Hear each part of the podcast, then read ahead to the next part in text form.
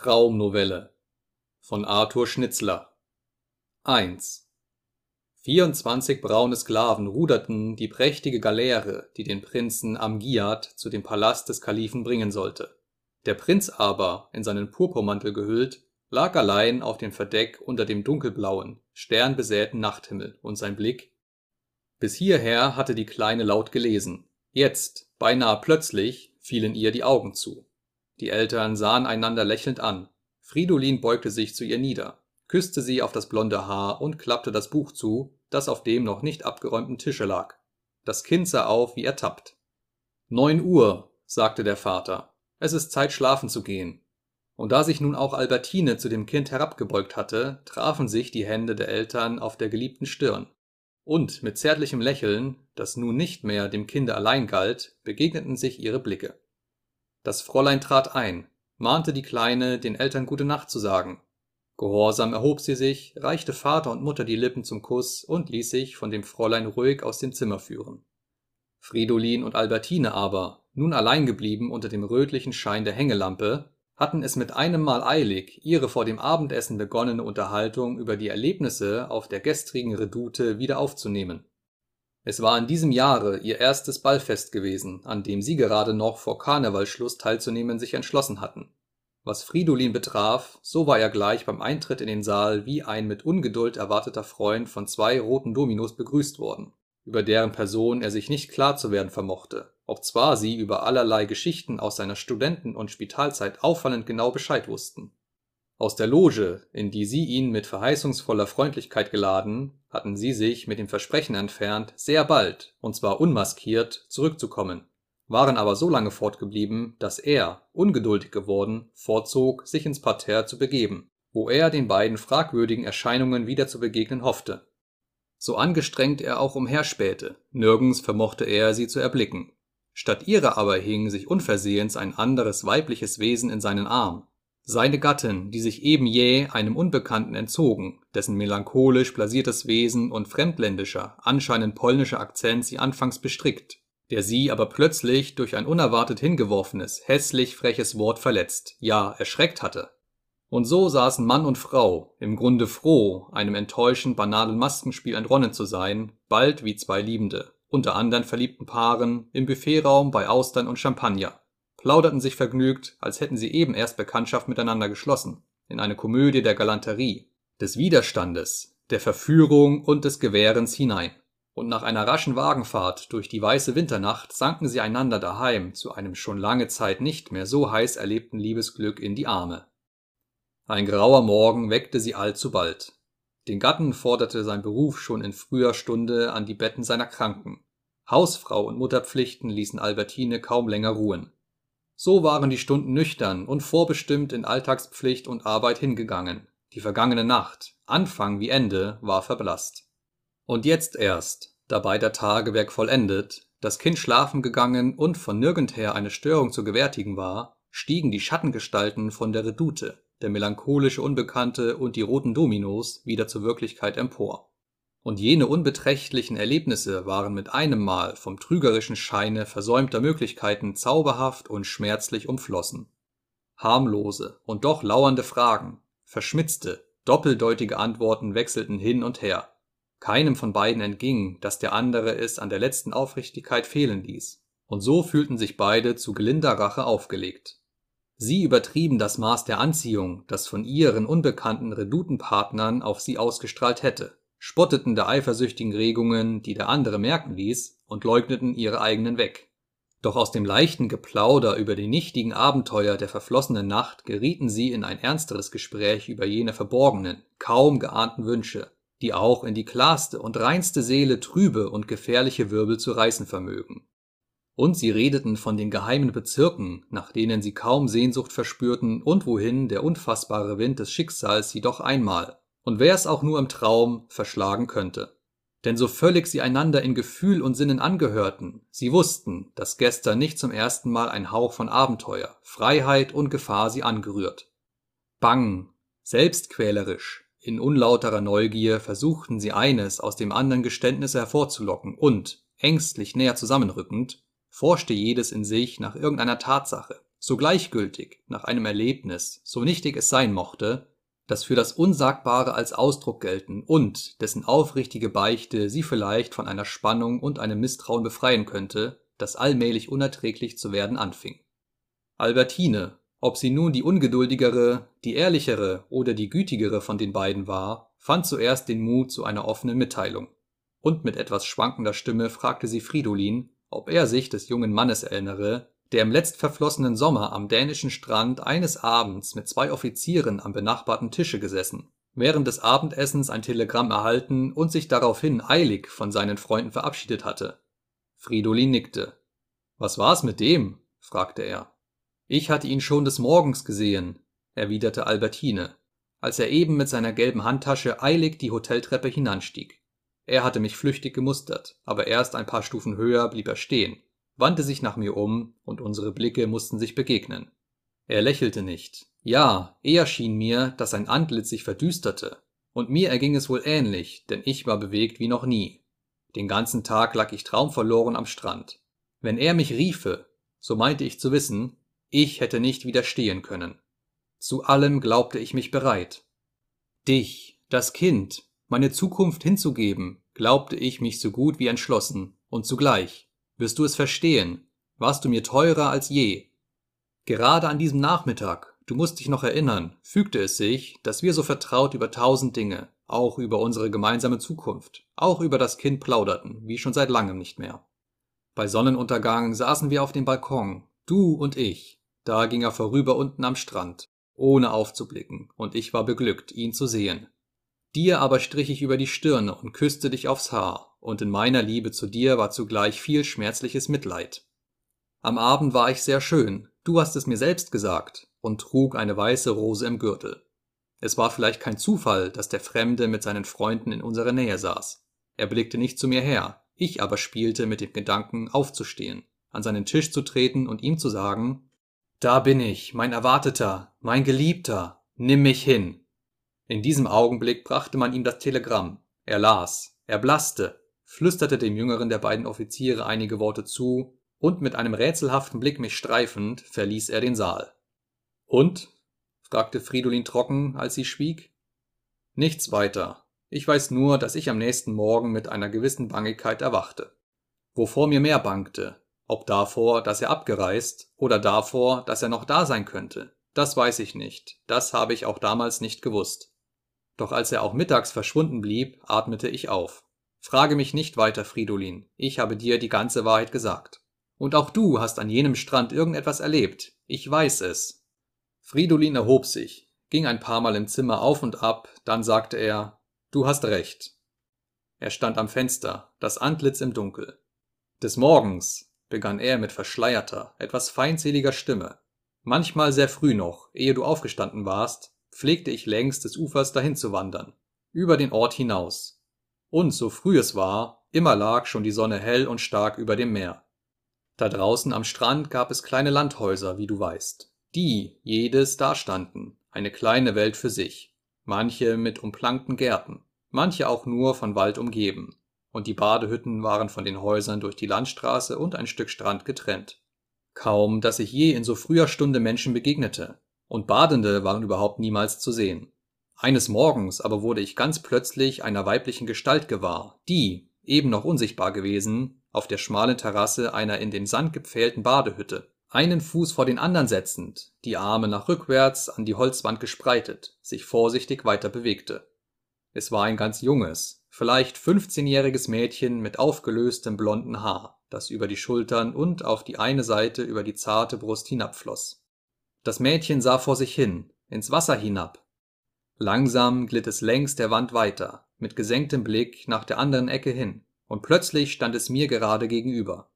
Mit den Armen griff sie weit hinter sich, als wollte sie sich fester anklammern, sah auf und erblickte mich plötzlich. Ein Zittern ging durch ihren Leib, als müsste sie sinken oder fliehen, doch da sie auf dem schmalen Brett sich doch nur ganz langsam hätte weiterbewegen können, entschloss sie sich innezuhalten und stand nun da, zuerst mit einem erschrockenen, dann mit einem zornigen, endlich mit einem verlegenen Gesicht. Mit einem Mal aber lächelte sie, lächelte wunderbar. Es war ein Grüßen, ja ein Winken in ihren Augen, und zugleich ein leiser Spott, mit dem sie ganz flüchtig zu ihren Füßen das Wasser streifte, das mich von ihr trennte. Dann reckte sie den jungen, schlanken Körper hoch, wie ihrer Schönheit froh und, wie leicht zu merken war, durch den Glanz meines Blickes, den sie auf sich fühlte, stolz und süß erregt. So standen wir uns gegenüber, vielleicht zehn Sekunden lang, mit halboffenen Lippen und flimmernden Augen. Unwillkürlich breitete ich meine Arme nach ihr aus, Hingebung und Freude war in ihrem Blick. Mit einem Mal aber schüttelte sie heftig den Kopf, löste einen Arm von der Wand, deutete gebieterisch, ich solle mich entfernen.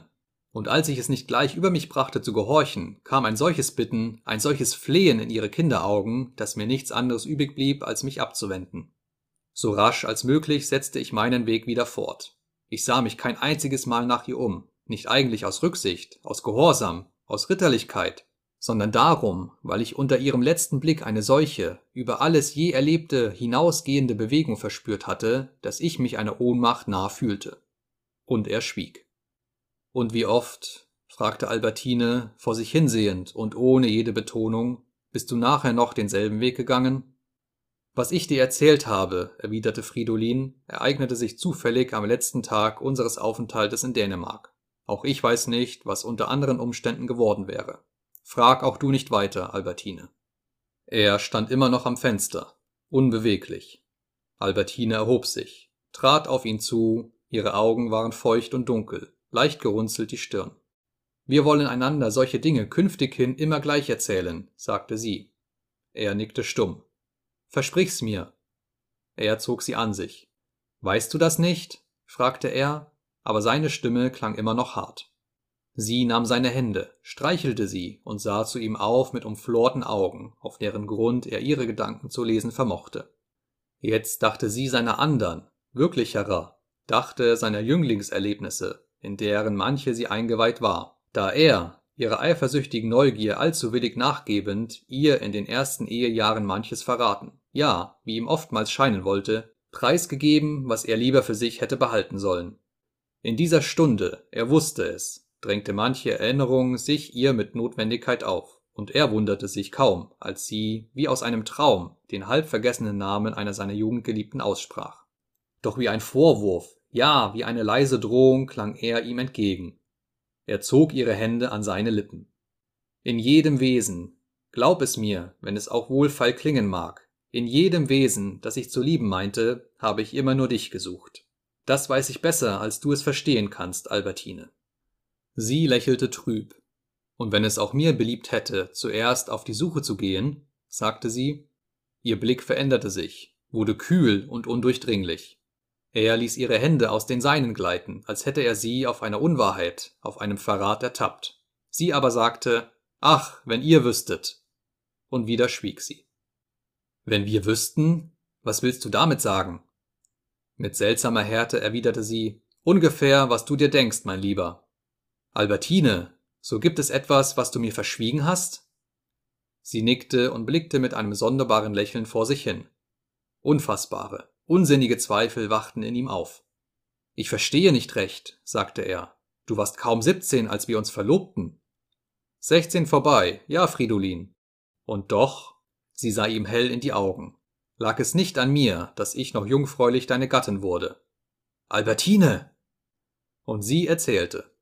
Es war am Wörthersee, ganz kurz vor unserer Verlobung, Fridolin. Da stand an einem schönen Sommerabend ein sehr hübscher junger Mensch an meinem Fenster, das auf die große, weite Wiese hinaussah. Wir plauderten miteinander, und ich dachte im Laufe dieser Unterhaltung, ja höre nur, was ich dachte. Was ist das doch für ein lieber, entzückender junger Mensch? Er müsste jetzt nur ein Wort sprechen. Freilich, das Richtige müsste es sein. So käme ich zu ihm hinaus auf die Wiese und spazierte mit ihm, wohin es ihm beliebte. In den Wald vielleicht. Oder schöner noch wäre es, wir führen im Kahn zusammen in den See hinaus und er könnte von mir in dieser Nacht alles haben, was er nur verlangte. Ja, das dachte ich mir. Aber er sprach das Wort nicht aus, der entzückende junge Mensch. Er küsste nur zart meine Hand, und am Morgen darauf fragte er mich, ob ich seine Frau werden wollte, und ich sagte ja. Fridolin ließ unmutig ihre Hand los.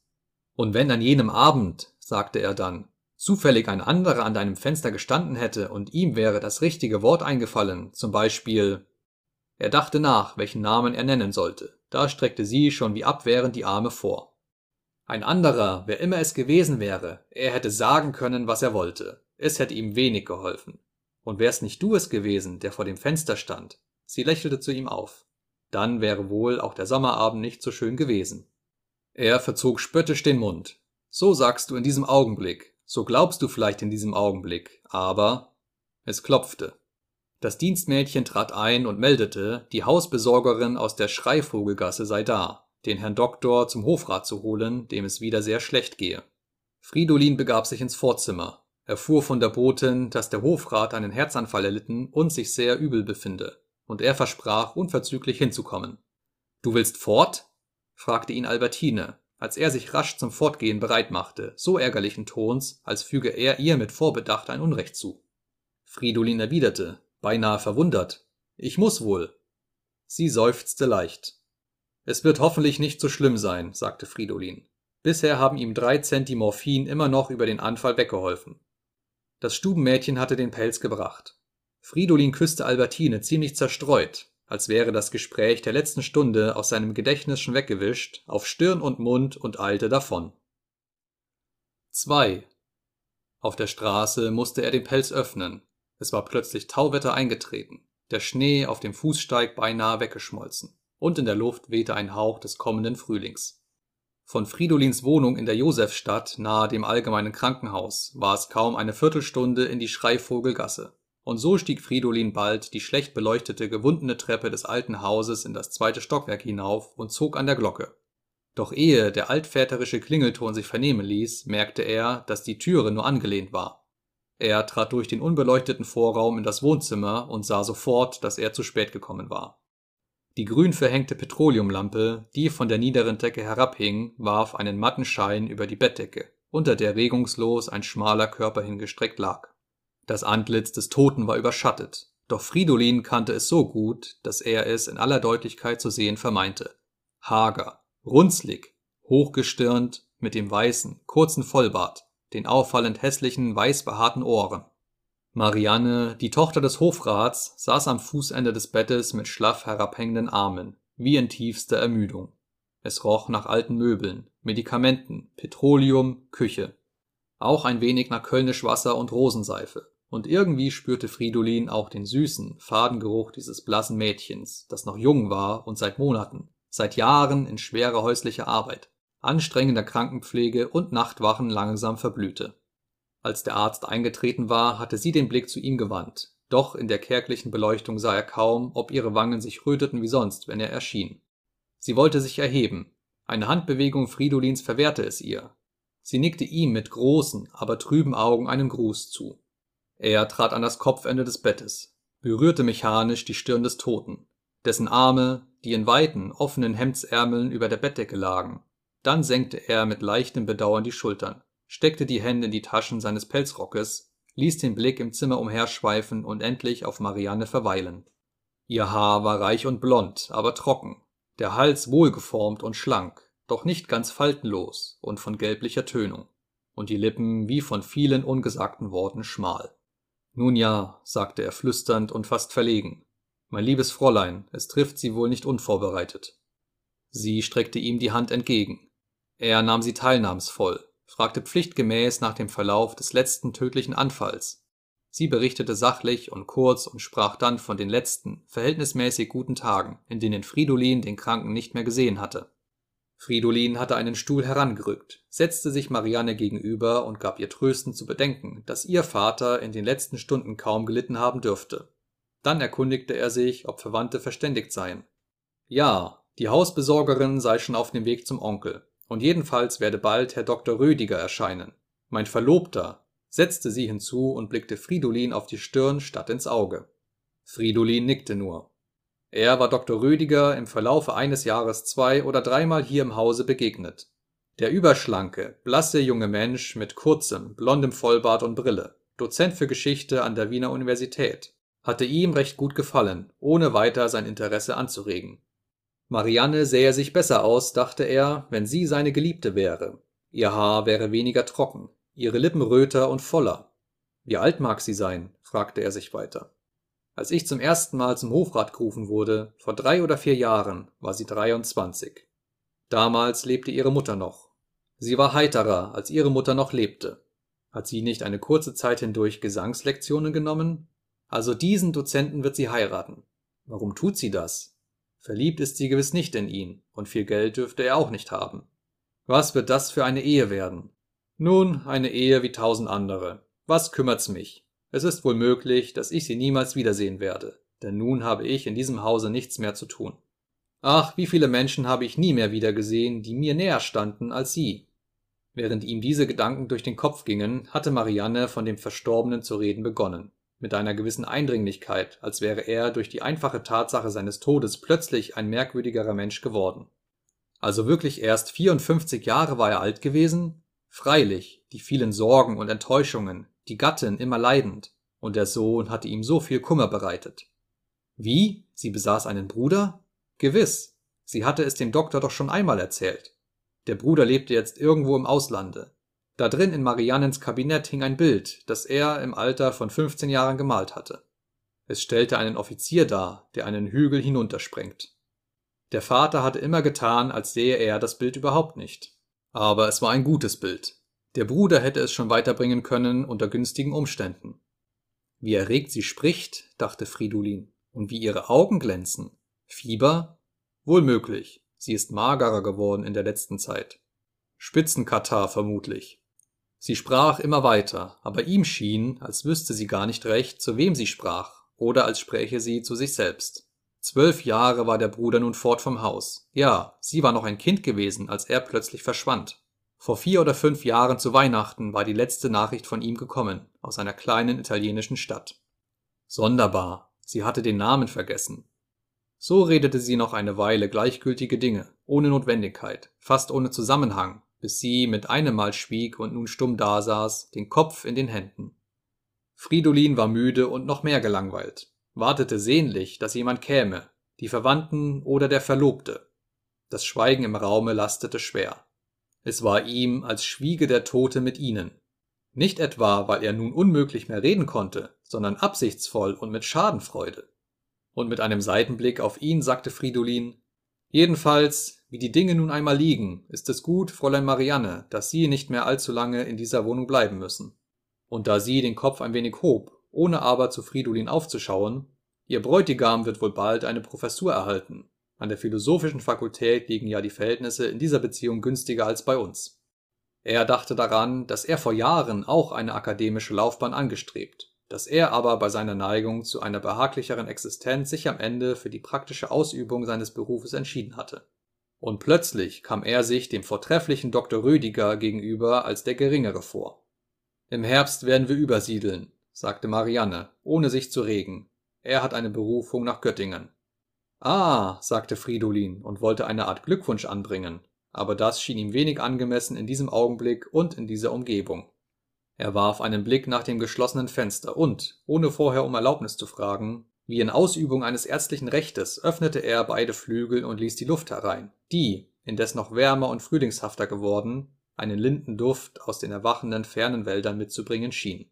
Als er sich wieder ins Zimmer wandte, sah er die Augen Mariannens wie fragend auf sich gerichtet. Er trat näher zu ihr hin und bemerkte Die frische Luft wird Ihnen hoffentlich wohltun. Es ist geradezu warm geworden, und gestern Nacht, er wollte sagen, fuhren wir im Schneegestöber von der Redoute nach Hause, aber er formte rasch den Satz um und ergänzte Gestern Abend lag der Schnee noch einen halben Meter hoch in den Straßen.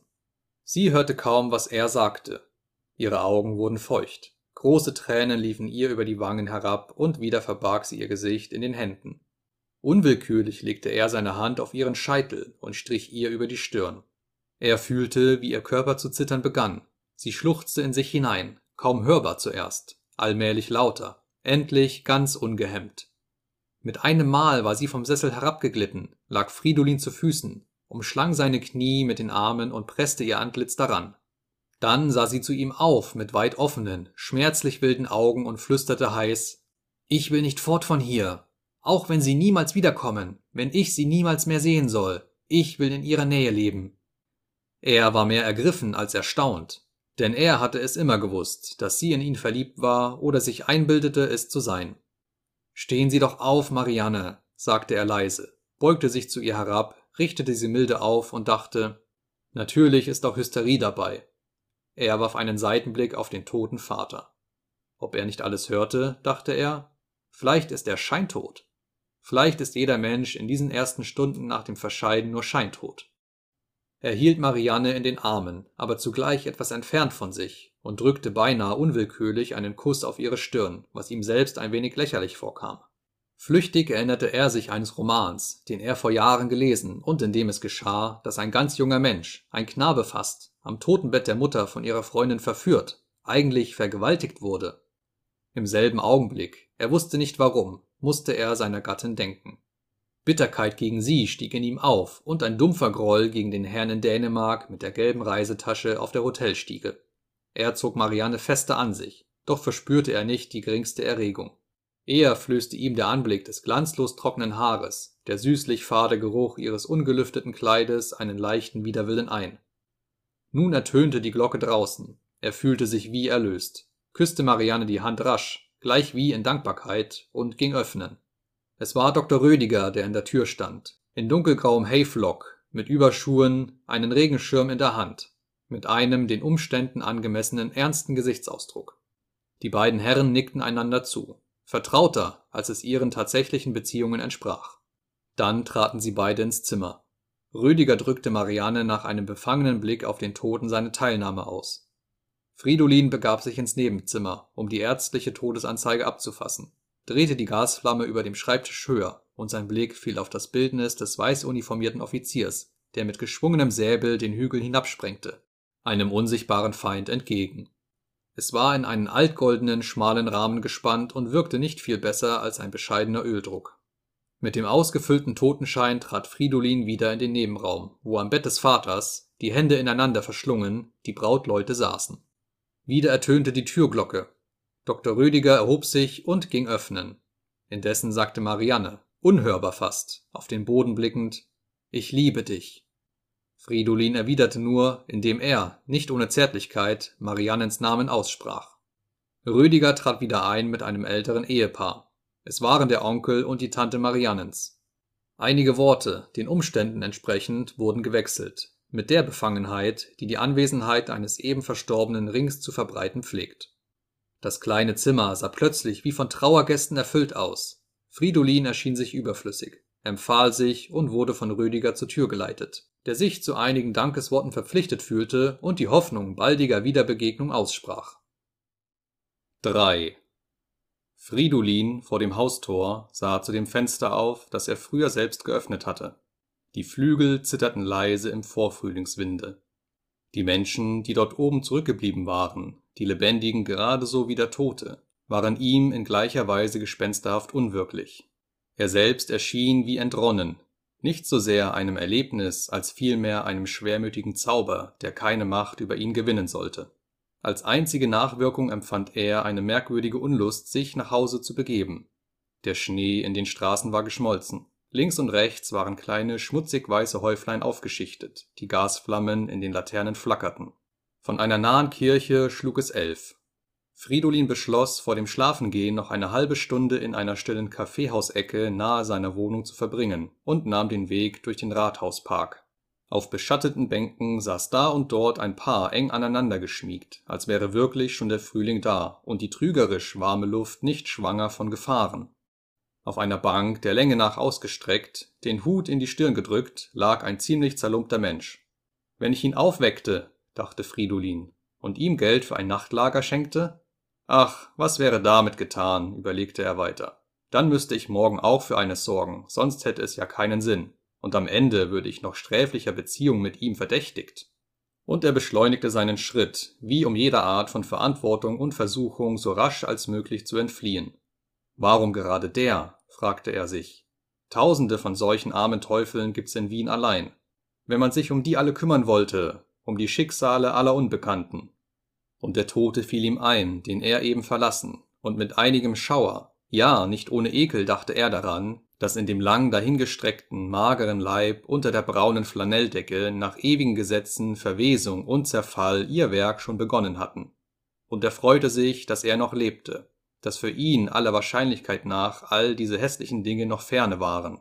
Ja, dass er noch mitten in seiner Jugend stand, eine reizende und liebenswerte Frau zu eigen hatte und auch noch eine oder mehrere dazu haben konnte, wenn es ihm gerade beliebte.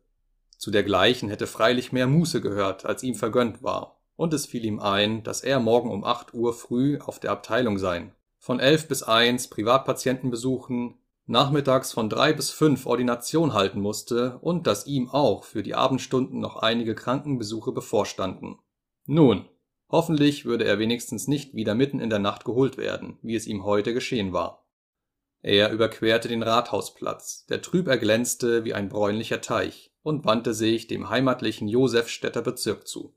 Von weitem hörte er dumpfe, regelmäßige Schritte und sah, noch ziemlich entfernt, eben um eine Straßenecke biegend, einen kleinen Trupp von Couleurstudenten, die, sechs oder acht an der Zahl, ihm entgegenkamen. Als die jungen Leute in den Schein einer Laterne gerieten, glaubte er, die blauen Alemannen in ihnen zu erkennen. Er selbst hatte nie einer Verbindung angehört, aber seinerzeit ein paar Säbelmensuren ausgefochten. Im Zusammenhang mit dieser Erinnerung an seine Studentenzeit fielen ihm die roten Dominos ein, die ihn gestern Nacht in die Loge gelockt und sobald wieder schnöde verlassen hatten die Studenten waren ganz nah, sie redeten laut und lachten. Ob er nicht einen oder den anderen aus dem Spitale kennen mochte? Doch bei der unsicheren Beleuchtung war es nicht möglich, die Physiognomien deutlich auszunehmen. Er musste sich ganz nahe an die Mauer halten, um nicht mit ihnen zusammenzustoßen. Jetzt waren sie vorbei. Nur der zuletzt ging, ein langer Kerl mit offenem Winterrock, eine Binde über dem linken Auge, schien geradezu absichtlich ein Stückchen zurückzubleiben und stieß mit seitlich abgestrecktem Ellbogen an ihn an. Es konnte kein Zufall sein. Was fällt dem Kerl ein, dachte Fridolin und blieb unwillkürlich stehen. Der andere nach zwei Schritten tat desgleichen, und so sahen sie einander einen Moment lang aus mäßiger Entfernung in die Augen. Plötzlich aber wandte Fridolin sich wieder ab und ging weiter. Er hörte ein kurzes Lachen hinter sich. Fast hätte er sich nochmals umgewandt, um den Burschen zu stellen, aber er verspürte ein sonderbares Herzklopfen ganz wie einmal vor zwölf oder vierzehn Jahren, als es so heftig an seine Tür gepocht hatte, während das anmutige junge Ding bei ihm war, das immer von einem entfernt lebenden, wahrscheinlich gar nicht existierenden Bräutigam zu faseln liebte. Es war auch tatsächlich nur der Briefträger gewesen, der so drohend gepocht hatte. Und gerade so wie damals fühlte er jetzt sein Herz klopfen. Was ist das? fragte er sich ärgerlich und merkte nun, dass ihm die Knie ein wenig zitterten. Feige? Unsinn, erwiderte er sich selbst. Soll ich mich mit einem betrunkenen Studenten herstellen? Ich, ein Mann von 35 Jahren, praktischer Arzt, verheiratet, Vater eines Kindes, Kontra Hage, Zeugen, Duell und am Ende wegen einer solchen dummen Rempelei einen Hieb in den Arm? Und für ein paar Wochen berufsunfähig? Oder ein Auge heraus? Oder gar Blutvergiftung? Und in acht Tagen so weit wie der Herr in der Schreivogelgasse unter der Bettdecke aus braunem Flanell? Feige? Drei Säbelmensuren hatte er ausgefochten, und auch zu einem Pistolenduell war er einmal bereit gewesen, und nicht auf seine Veranlassung war die Sache damals gütlich beigelegt worden. Und sein Beruf Gefahren von allen Seiten und in jedem Augenblick. Man vergaß nur immer wieder dran. Wie lange war es her, dass das Diphtheritis-kranke Kind ihm ins Gesicht gehustet hatte? Drei oder vier Tage, nicht mehr. Das war immerhin eine bedenklichere Sache als so eine kleine Säbelfechterei und er hatte überhaupt nicht mehr daran gedacht. Nun, wenn er dem Kerl wieder begegnete, ließ sich die Angelegenheit immer noch ins Reine bringen. Keineswegs war er verpflichtet, um Mitternacht auf dem Weg von einem Kranken oder auch zu einem Kranken, das hätte ja schließlich auch der Fall sein können, nein, er war wirklich nicht verpflichtet, auf solch eine alberne Studentenrempelei zu reagieren. Wenn jetzt zum Exempel der junge Däne ihm entgegenkäme mit dem Albertine. Ach nein, was fiel ihm denn nur ein? Nun, es war ja doch nicht anders, als wenn sie seine Geliebte gewesen wäre. Schlimmer noch. Ja, der sollte ihm jetzt entgegenkommen. Oh, eine wahre Wonne wäre es, dem irgendwo in einer Waldlichtung gegenüberzustehen und auf die Stirn mit dem glattgestrichenen Blondhaar den Lauf einer Pistole zu richten. Er fand sich mit einem Male schon über sein Ziel hinaus in einer engen Gasse, durch die nur ein paar armselige Dirnen auf nächtlichem Männerfang umherstrichen. Gespenstisch, dachte er, und auch die Studenten mit den blauen Kappen wurden ihm plötzlich gespenstisch in der Erinnerung, ebenso Marianne, ihr Verlobter, Onkel und Tante, die er sich nun alle, Hand in Hand, um das Totenbett des alten Hofrats gereiht vorstellte. Auch Albertine, die ihm nun im Geist als tief Schlafende, die Arme unter dem Nacken verschränkt, vorschwebte. Sogar sein Kind, das jetzt zusammengerollt in dem schmalen weißen Messingbettchen lag. Und das rotbäckige Fräulein mit dem Muttermal an der linken Schläfe. Sie alle waren ihm völlig ins Gespenstische entrückt. Und in dieser Empfindung, obzwar sie ihn ein wenig schaudern machte, war zugleich etwas Beruhigendes, das ihn von aller Verantwortung zu befreien, ja aus jeder menschlichen Beziehung zu lösen schien. Eines der herumstreifenden Mädchen forderte ihn zum Mitgehen auf. Es war ein zierliches, noch ganz junges Geschöpf, sehr blass mit rotgeschminkten Lippen. Könnte gleichfalls mit Tod enden, dachte er, nur nicht so rasch. Auch Feigheit? Im Grunde schon. Er hörte ihre Schritte, bald ihre Stimme hinter sich. Willst nicht mitkommen, Doktor? Unwillkürlich wandte er sich um. Woher kennst du mich? fragte er.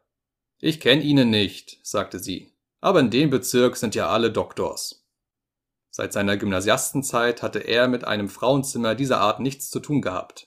Geriet er plötzlich in seine Knabenjahre zurück, dass dieses Geschöpf ihn reizte?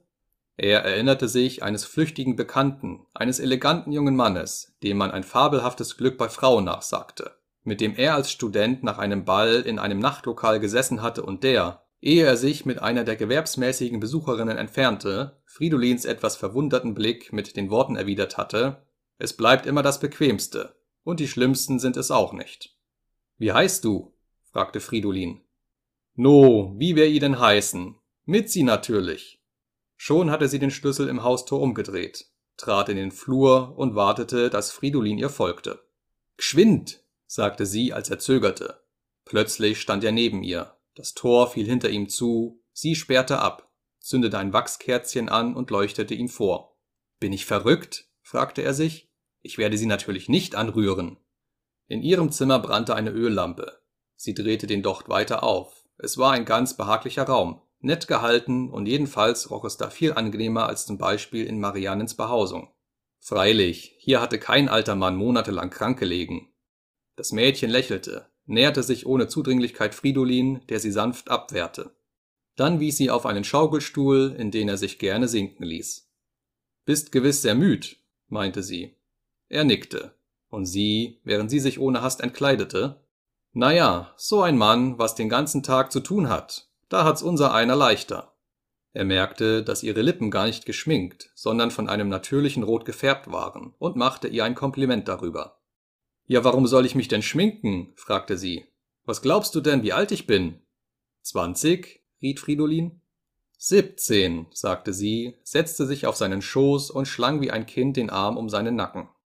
Wer auf der Welt möchte vermuten, dachte er, dass ich mich jetzt gerade in diesem Raum befinde?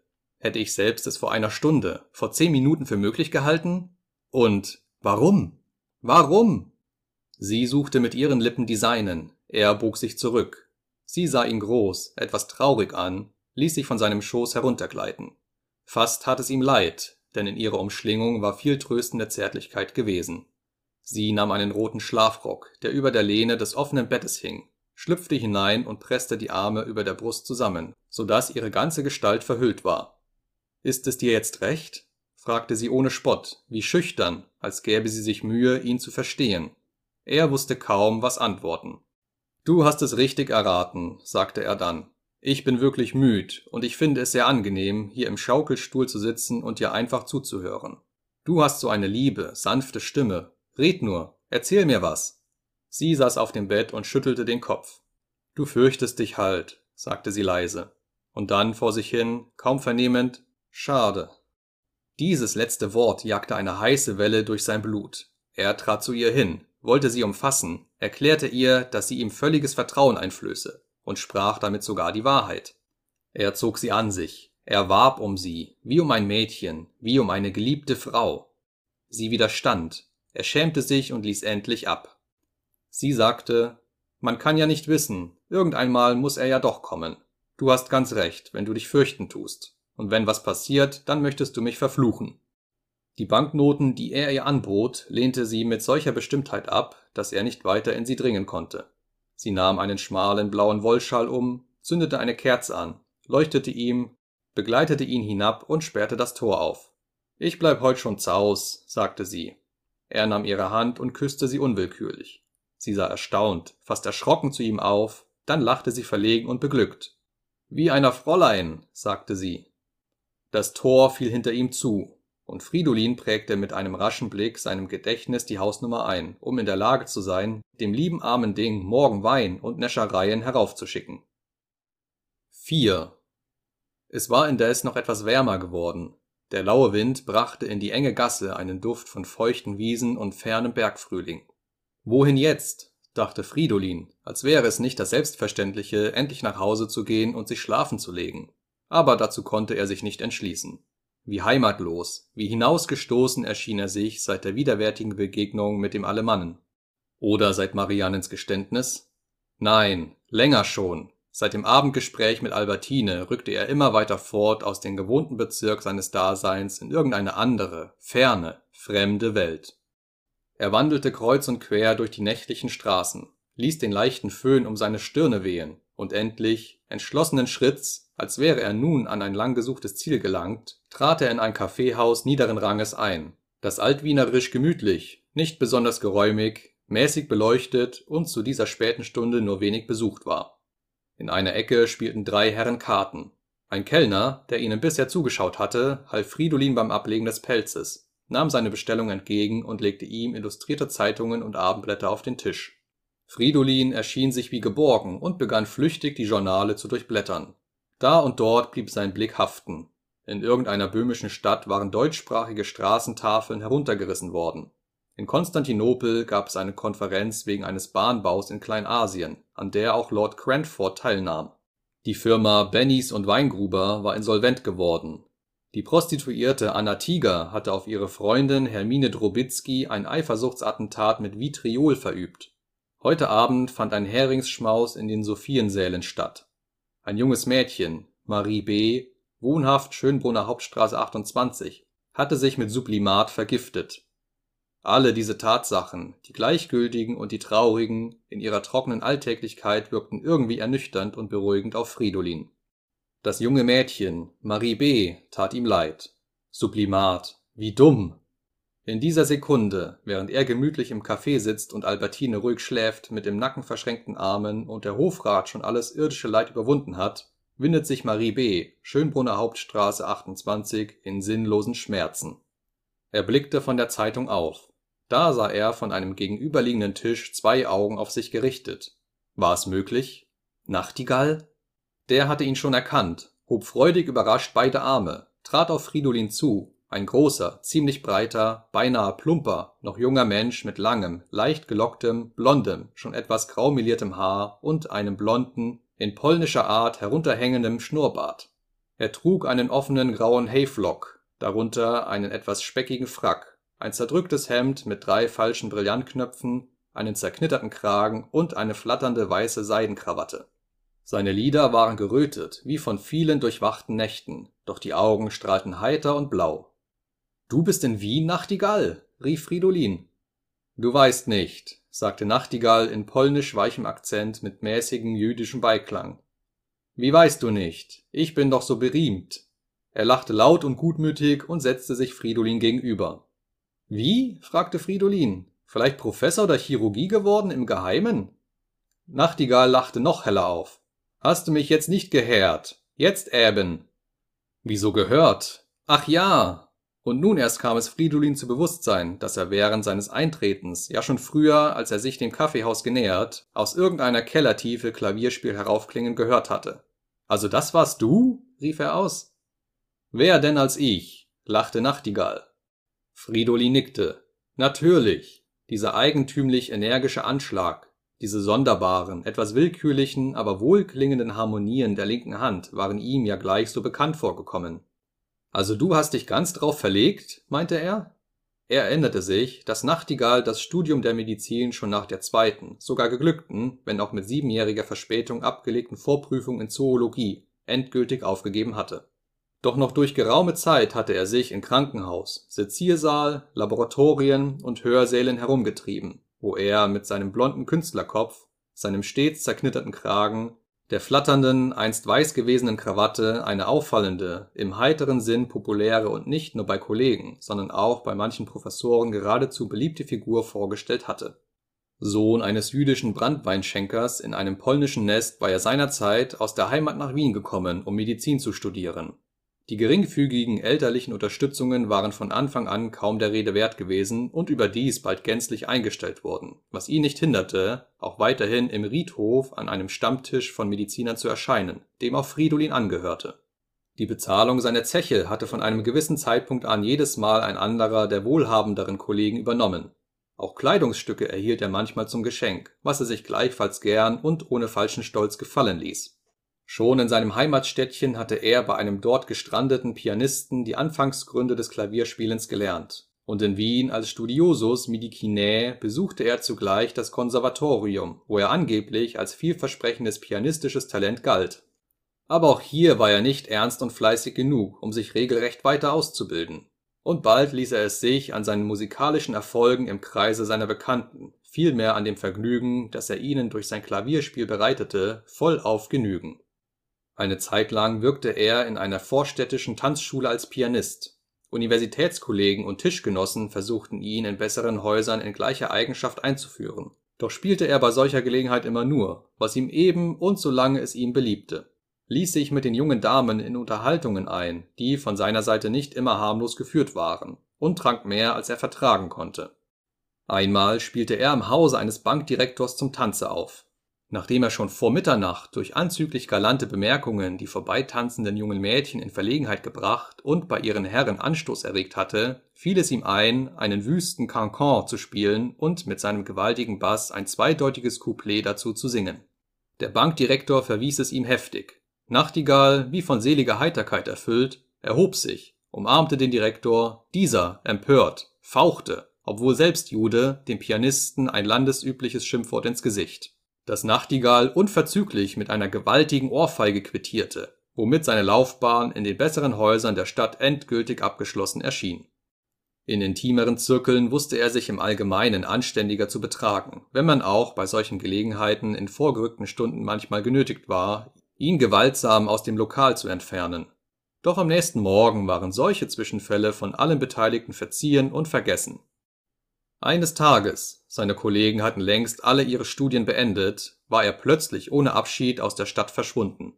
Einige Monate hindurch trafen noch Kartengrüße von ihm aus verschiedenen russischen und polnischen Städten ein. Und einmal, ohne weitere Erklärung, wurde Fridolin, den Nachtigall stets besonders in sein Herz geschlossen hatte, nicht nur durch einen Gruß, sondern durch die Bitte um einen mäßigen Geldbetrag an Nachtigalls Existenz erinnert. Fridolin sandte die Summe unverzüglich ab, ohne jemals einen Dank oder sonst ein Lebenszeichen von Nachtigall zu erhalten.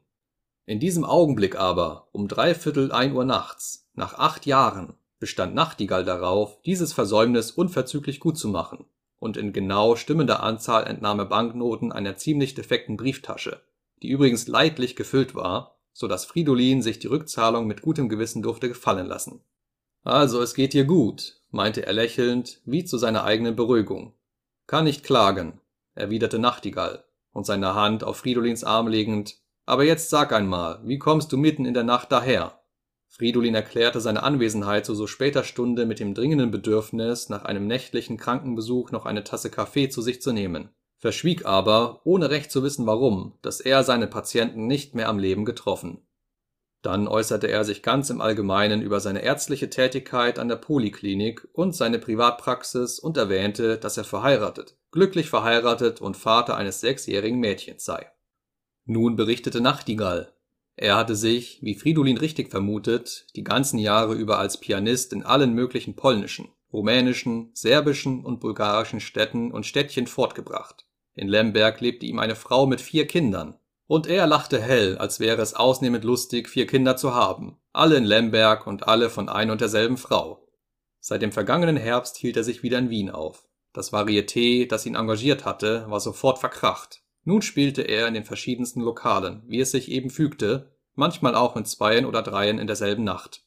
Hier unten zum Beispiel, im Keller, kein sehr vornehmes Etablissement, wie er bemerkte, eigentlich eine Art von Kegelbahn, und was das Publikum anbelangt, aber wenn man für vier Kinder zu sorgen hat und eine Frau in Lemberg, und er lachte wieder, nicht mehr ganz so lustig wie vorher. Auch privat habe ich manchmal zu tun, fügte er rasch hinzu. Und als er ein erinnerndes Lächeln auf Fridolins Antlitz gewahrte, Nicht bei Bankdirektoren und so, nein, in allen möglichen Kreisen, auch gräsere, öffentliche und geheime. Geheime? Nachtigall blickte düsterpfiffig vor sich hin.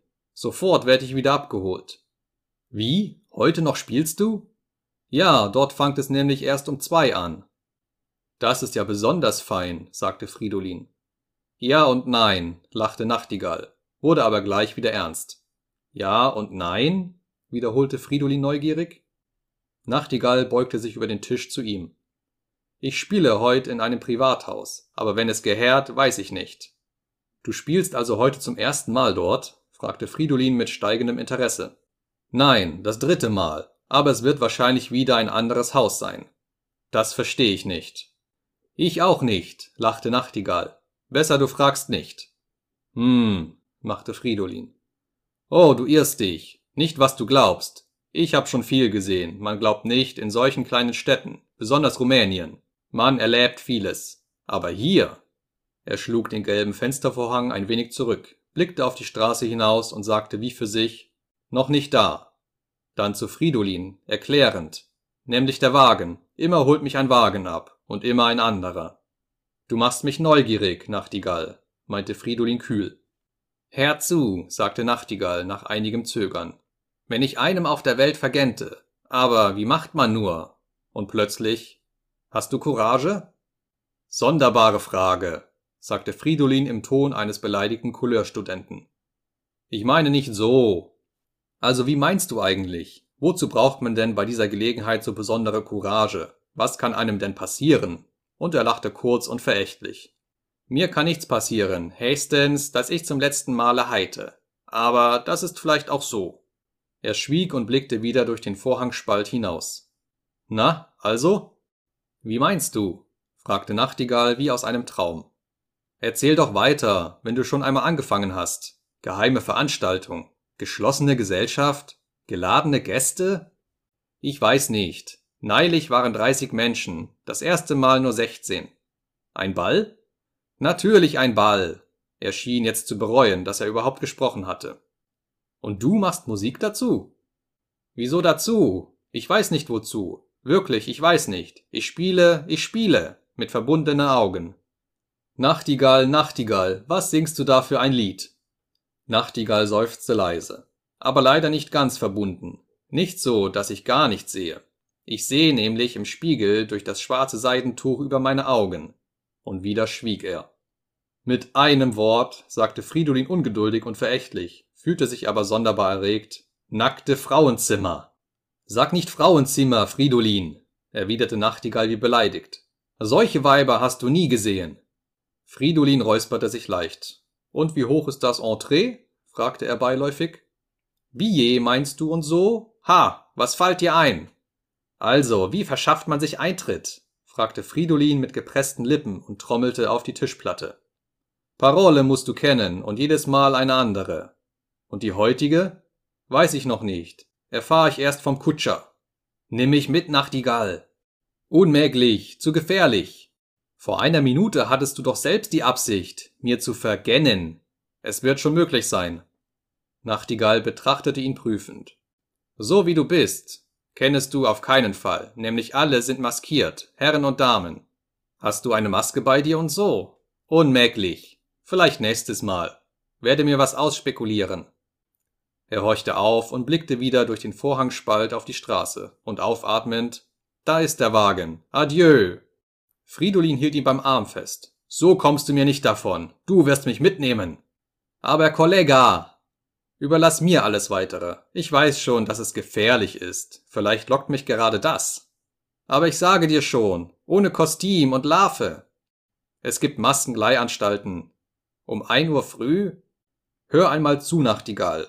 Ecke Wickenburgstraße befindet sich so ein Unternehmen. Täglich gehe ich ein paar Mal an der Tafel vorbei. Und hastig, in wachsender Erregung, du bleibst hier noch eine Viertelstunde, Nachtigall. Ich versuch indessen dort mein Glück. Der Besitzer der Leihanstalt wohnt vermutlich im gleichen Haus. Wenn nicht, dann verzichte ich eben. Das Schicksal soll entscheiden. Im selben Haus ist ein Café. Café Vindobona heißt es, glaube ich. Du sagst dem Kutscher, dass du in dem Café irgendetwas vergessen hast. Gehst hinein, ich warte nahe der Tür. Du sagst mir rasch die Parole. steigst wieder in deinen Wagen. Ich, wenn es mir gelungen ist, ein Kostüm zu bekommen, nehme mir rasch einen andern, fahre dir nach. Das weitere muss ich finden. Dein Risiko, Nachtigall, mein Ehrenwort, trage ich in jedem Falle mit. Nachtigall hatte einige Male versucht, Fridolin zu unterbrechen, doch vergeblich. Fridolin warf die Zeche auf den Tisch mit einem allzu reichlichen Trinkgeld, wie ihm das in den Stil dieser Nacht zu passen schien, und ging. Draußen stand ein geschlossener Wagen. Unbeweglich auf dem Bock saß ein Kutscher, ganz in Schwarz, mit hohem Zylinder. Wie eine Trauerkutsche, dachte Fridolin. Nach wenigen Minuten im Laufschritt war er zu dem Eckhaus gelangt, das er suchte, läutete, erkundigte sich beim Hausmeister, ob der Maskenverleiher Gibisa hier im Hause wohne und hoffte im Stillen, dass es nicht der Fall wäre. Aber Gibisa wohnte tatsächlich hier, im Stockwerk unterhalb der Leihanstalt. Der Hausmeister schien nicht einmal sonderlich erstaunt über den späten Besuch, sondern durch das ansehnliche Trinkgeld Fridolins leutselig gestimmt, bemerkte er, dass während des Faschings gar nicht so selten auch in solcher Nachtstunde Leute kämen, um Kostüme auszuleihen. Er leuchtete von unten aus so lange mit der Kerze, bis Fridolin im ersten Stockwerk geklingelt hatte. Herr Giebiser, als hätte er an der Türe gewartet, öffnete selbst. Er war hager, bartlos, kahl, trug einen altmodischen geblümten Schlafrock und eine türkische Mütze mit einem Troddel, so dass er wie ein lächerlicher Alter auf dem Theater aussah. Fridolin brachte sein Begehren vor und erwähnte, dass der Preis keine Rolle spiele, worauf Herr Gibiser beinahe wegwerfend bemerkte, ich verlange, was mir zukommt, nicht mehr. Er führte Fridolin über eine Wendeltreppe ins Magazin hinauf. Es roch nach Seide, Samt, Parfüms, Staub und trockenen Blumen. Aus schwimmendem Dunkel blitzte es silbern und rot. Und plötzlich glänzten eine Menge kleiner Lämpchen zwischen offenen Schränken eines engen, langgestreckten Gangs, der sich rückwärts in Finsternis verlor.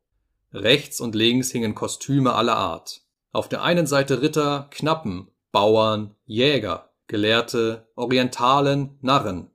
Auf der anderen Hofdamen, Ritterfräulein, Bäuerinnen, Kammerzofen, Königinnen der Nacht.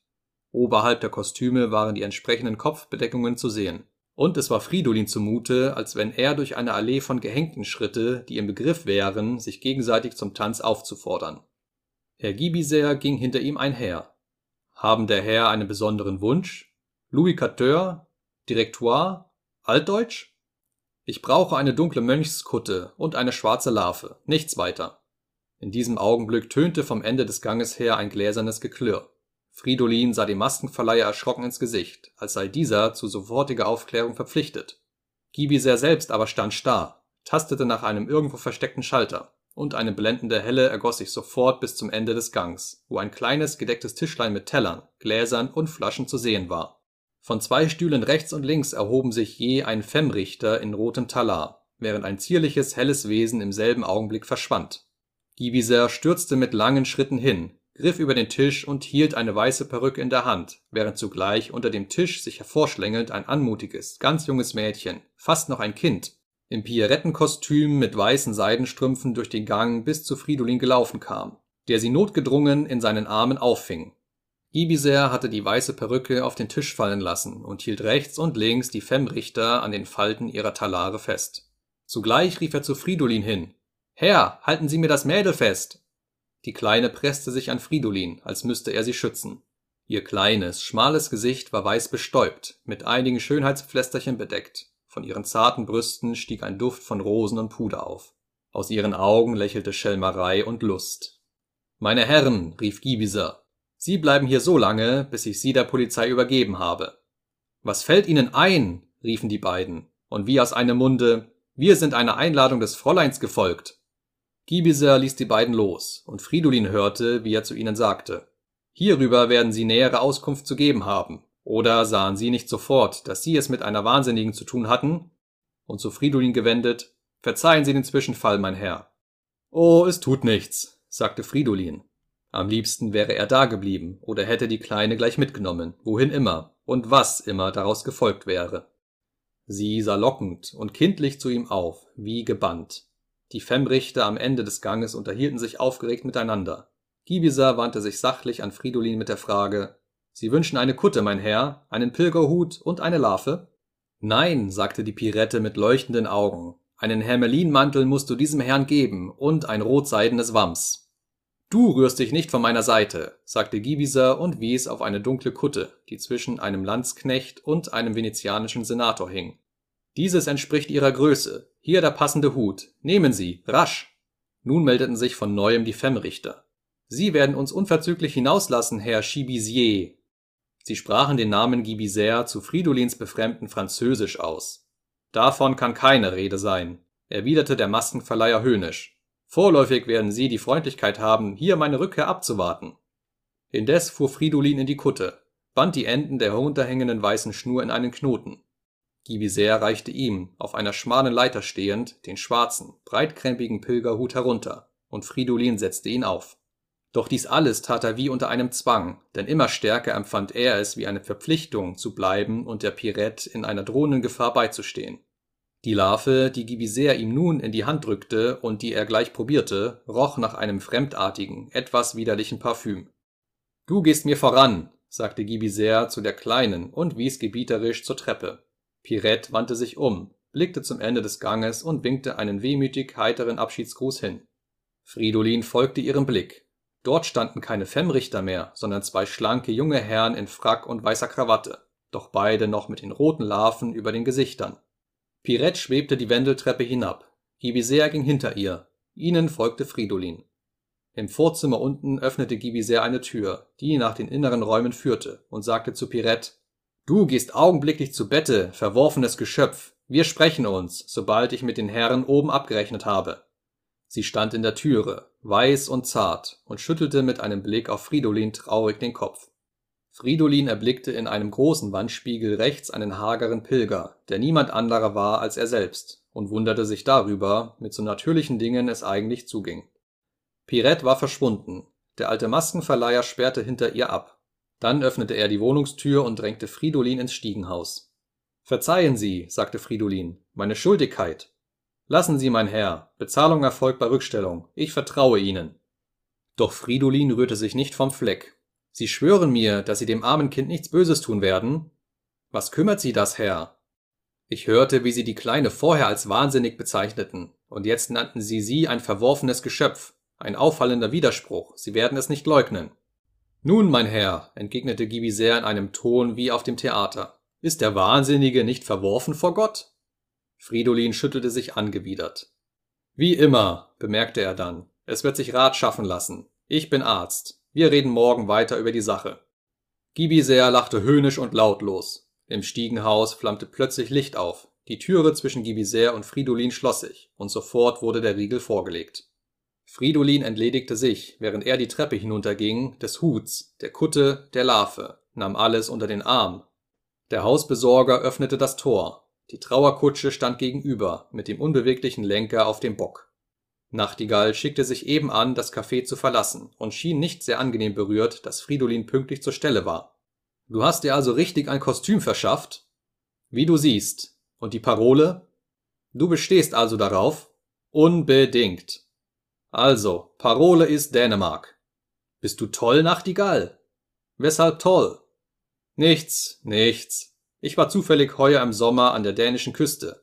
Also steig ein, aber nicht gleich, damit ich Zeit habe, mir drüben einen Wagen zu nehmen.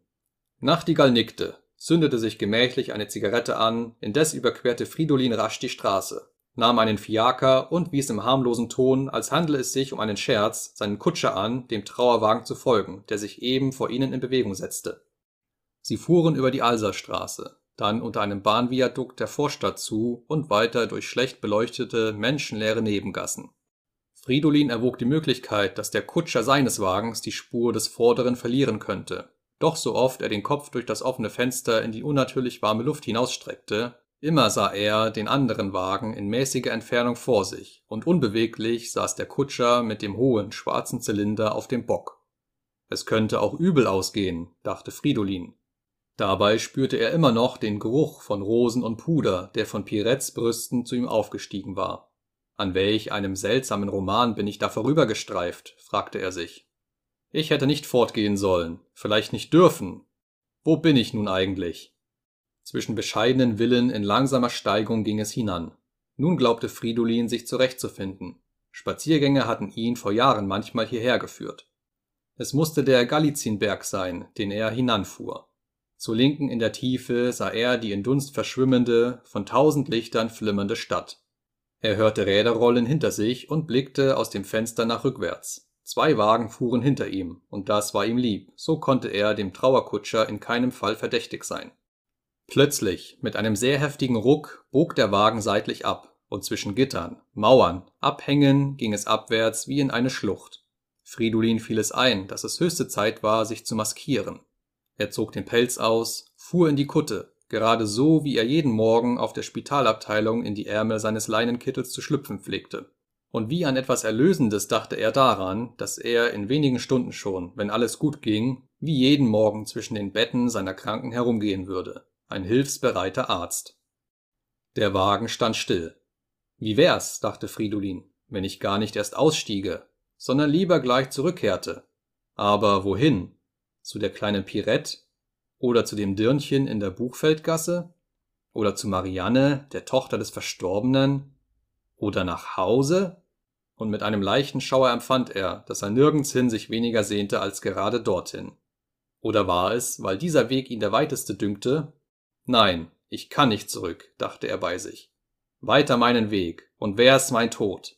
Er lachte selbst zu dem großen Wort, aber sehr heiter war ihm dabei nicht zumut. Ein Gartentor stand weit offen. Die Trauerkutsche vor ihm fuhr eben tiefer in die Schlucht hinab oder in das Dunkel, das ihm so erschien. Nachtigall war also jedenfalls schon ausgestiegen. Fridolin sprang rasch aus dem Wagen, wies den Kutscher an, oben an jener Biegung seine Rückkehr abzuwarten, solange es auch dauern sollte. Und um sich seiner zu versichern, entlohnte er ihn im Vornhinein reichlich und versprach ihm einen gleichen Betrag für die Rückfahrt. Die Wagen, die dem seinen gefolgt waren, kamen angefahren. Aus dem ersten sah Fridolin eine verhüllte Frauengestalt steigen. Dann trat er in den Garten, nahm die Larve vor. Ein schmaler, vom Haus her beleuchteter Pfad führte bis zum Tor. Zwei Flügel sprangen auf, und Fridolin befand sich in einer schmalen weißen Vorhalle. Harmoniumklänge tönten ihm entgegen. Zwei Diener in dunkler Livre, die Gesichter grau verlarvt, standen rechts und links. Parole? umflüsterte es ihn zweistimmig, und er erwiderte Dänemark. Der eine Diener nahm seinen Pelz in Empfang und verschwand damit in einem Nebenraum. Der andere öffnete eine Tür, und Fridolin trat in einen dämmerigen, fast dunklen, hohen Saal, der ringsum von schwarzer Seide umhängt war. Masken, durchaus in geistlicher Tracht, schritten auf und ab, sechzehn bis zwanzig Personen, Mönche und Nonnen. Die Harmoniumklänge, sanft anschwellend, eine italienische Kirchenmelodie, schienen aus der Höhe herabzutönen. In einem Winkel des Saales stand eine kleine Gruppe, drei Nonnen und zwei Mönche.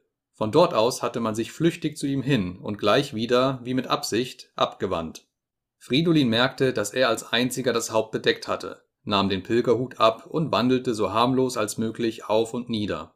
Ein Mönch streifte seinen Arm und nickte einen Gruß, doch hinter der Maske bohrte sich ein Blick, eine Sekunde lang, tief in Fridolins Augen. Ein fremdartiger, schwüler Wohlgeruch, wie von südländischen Gärten, umfing ihn. Wieder streifte ihn ein Arm. Diesmal war es der einer Nonne. Wie die andern hatte auch sie um die Stirn, Haupt und Nacken einen schwarzen Schleier geschlungen. Unter den schwarzen Seidenspitzen der Larve leuchtete ein blutroter Mond. Wo bin ich? dachte Fridolin. Unter Irrsinnigen? Unter Verschwörern? Bin ich in die Versammlung irgendeiner religiösen Sekte geraten? War Nachtigall vielleicht beordert, bezahlt, irgendeinen Uneingeweihten mitzubringen, den man zum Besten haben wollte? Doch für einen Maskenscherz schien ihm alles zu ernst, zu eintönig, zu unheimlich. Den Harmoniumklängen hatte sich eine weibliche Stimme beigestellt, eine altitalienische geistliche Arie tönte durch den Raum. Alle standen still, schienen zu lauschen, auch Fridolin gab sich für eine Weile der wundervoll anschwellenden Melodie gefangen. Plötzlich flüsterte eine weibliche Stimme hinter ihm, Wenden Sie sich nicht nach mir um. Noch ist es Zeit, dass Sie sich entfernen. Sie gehören nicht hierher. Wenn man Sie entdeckte, erginge es Ihnen schlimm. Fridolin schrak zusammen. Eine Sekunde lang dachte er, der Warnung zu folgen. Aber die Neugier, die Lockung und vor allem sein Stolz waren stärker als jedes Bedenken. Nun bin ich einmal so weit, dachte er, mag es enden, wie es wolle. Und er schüttelte verneinend den Kopf, ohne sich umzuwenden. Da flüsterte die Stimme hinter ihm, es täte mir leid um sie, Jetzt wandte er sich um. Er sah den blutroten Mond durch die Spitzen schimmern, dunkle Augen sanken in die seinen. Ich bleibe, sagte er in einem heroischen Ton, den er nicht an sich kannte, und wandte das Antlitz wieder ab. Der Gesang schwoll wundersam an, das Harmonium tönte in einer neuen, durchaus nicht mehr kirchlichen Weise, sondern weltlich, üppig, wie eine Orgel brausend. Und um sich schauend merkte Fridolin, dass die Nonnen alle verschwunden waren und sich nur mehr Mönche im Saale befanden. Auch die Gesangsstimme war indes aus ihrem dunklen Ernst über einen kunstvoll ansteigenden Triller ins helle und jauchzende übergegangen. Statt des Harmoniums aber hatte irdisch und frech ein Klavier eingesetzt. Fridolin erkannte sofort Nachtigalls wilden, aufreizenden Anschlag, und die vorher so edle weibliche Frauenstimme hatte sich in einem letzten grellen, wollüstigen Aufschrei gleichsam durch die Decke davongeschwungen in die Unendlichkeit. Türen rechts und links hatten sich aufgetan. Auf der einen Seite erkannte Fridolin am Klavier die verdämmerten Umrisse von Nachtigalls Gestalt. Der gegenüberliegende Raum aber strahlte in blendender Helle, und Frauen standen unbeweglich da, alle mit dunklen Schleiern um Haupt, Stirn und Nacken, schwarze Spitzenlarven über dem Antlitz, aber sonst völlig nackt. Fridolins Augen irrten durstig von üppigen zu schlanken, von zarten zu prangend erblühten Gestalten. Und dass jede dieser Unverhüllten doch ein Geheimnis blieb und aus den schwarzen Masken als unlöslichste Rätsel große Augen zu ihm herüberstrahlten. Das wandelte ihm die unsägliche Lust des Schauens in eine fast unerträgliche Qual des Verlangens. Doch wie ihm erging es wohl auch den anderen. Die ersten entzückten Atemzüge wandelten sich zu Seufzern, die nach einem tiefen Weh klangen. Irgendwo entrang sich ein Schrei. Und plötzlich, als wären sie gejagt, stürzten sie alle, nicht mehr in ihren Mönchskutten, sondern in festlichen weißen, gelben, blauen, roten Kavalierstrachten aus dem dämmerigen Saal zu den Frauen hin, wo ein tolles, beinahe böses Lachen sie empfing. Fridolin war der Einzige, der als Mönch zurückgeblieben war und schlich sich, einigermaßen ängstlich, in die entfernteste Ecke, wo er sich Nachtigall nahe befand, der ihm den Rücken zugewendet hatte. Fridolin sah wohl, dass Nachtigall eine Binde um die Augen trug, aber zugleich glaubte er zu bemerken, wie hinter dieser Binde seine Augen in den hohen Spiegel gegenüber sich bohrten, in dem die bunten Kavaliere mit ihren nackten Tänzerinnen sich drehten. Plötzlich stand eine der Frauen neben Fridolin und flüsterte, denn niemand, als müssten auch die Stimmen Geheimnis bleiben, sprach ein lautes Wort. Warum so einsam? Warum schließest du dich vom Tanze aus? Fridolin sah, dass von einer anderen Ecke her ihn zwei Edelleute scharf ins Auge gefasst hatten, und er vermutete, dass das Geschöpf an seiner Seite, es war knabenhaft und schlank gewachsen, zu ihm gesandt war, ihn zu prüfen und zu versuchen. Trotzdem breitete er die Arme nach ihr aus, um sie an sich zu ziehen, als ein anderes der Weiber sich von ihrem Tänzer löste und geradewegs zu Fridolin gelaufen kam. Er wusste sofort, dass es seine Warnerin von früher war. Sie stellte sich an, als erblickte sie ihn zum ersten Mal, flüsterte, doch so vernehmlich, dass man sie auch in jener anderen Ecke hören musste. Bist du endlich zurück? Und heiter lachend, es ist alles vergeblich, du bist erkannt. Und zu der Knabenhaften gewandt, lass mir ihn nur für zwei Minuten, dann sollst du ihn gleich wieder, wenn du willst, bis zum Morgen haben und leiser zu ihr wie freudig. Er ist es, ja, er. Die andere erstaunt. Wirklich? und schwebte fort in die Ecke zu den Kavalieren. Frage nicht, sprach nun die Zurückbleibende zu Fridolin, und wundere dich über nichts. Ich versuchte sie irre zu führen, aber ich sage dir gleich, auf die Dauer kann es nicht gelingen. Flieh, ehe es zu spät ist. Und es kann in jedem Augenblick zu spät sein. Und gib acht, dass man deine Spur nicht verfolgt. Niemand darf erfahren, wer du bist. Mit deiner Ruhe, mit dem Frieden deines Daseins wäre es vorbei für immer. Geh! Sehe ich dich wieder? Unmöglich! So bleib ich! Ein Zittern ging durch ihren nackten Leib, das ich ihm mitteilte und ihm fast die Sinne umnebelte. Es kann nicht mehr auf dem Spiel stehen als mein Leben, sagte er, und das bist du mir in diesem Augenblick wert. Er fasste ihre Hände, versuchte sie an sich zu ziehen. Sie flüsterte wieder, wie verzweifelt, Geh! Er lachte und hörte sich, wie man sich im Traume hört. Ich sehe ja, wo ich bin. Ihr seid doch nicht nur darum da, ihr alle, damit man von eurem Anblick toll wird. Du treibst nur einen besonderen Spaß mit mir, um mich völlig verrückt zu machen. Es wird zu spät. Geh! Er wollte sie nicht hören. Es sollte hier keine verschwiegenen Gemächer geben, in die Paare sich zurückziehen, die sich gefunden haben. Werden alle, die hier sind, mit höflichen Handküssen voneinander Abschied nehmen? Sie sehen nicht danach aus und er wies auf die Paare, die nach den rasenden Klängen des Klaviers in dem überhellen, spiegelnden Nebenraume weitertanzten. Glühende weiße Leiber an blaue, rote, gelbe Seide geschmiegt. Ihm war, als kümmerte sich jetzt niemand um ihn und die Frau neben ihm. Sie standen in dem fast dunklen Mittelsaal ganz allein. Vergebliche Hoffnung, flüsterte sie. Es gibt hier keine Gemächer, wie du sie dir träumst. Es ist die letzte Minute. Flieh! Komme mit mir. Sie schüttelte heftig den Kopf, wie verzweifelt. Er lachte wieder und kannte sein Lachen nicht. Du hältst mich zum Besten. Sind diese Männer und diese Frauen hierher gekommen, nur um einander zu entflammen und dann zu verschmähen? Wer kann dir verbieten, mit mir fortzugehen, wenn du es willst?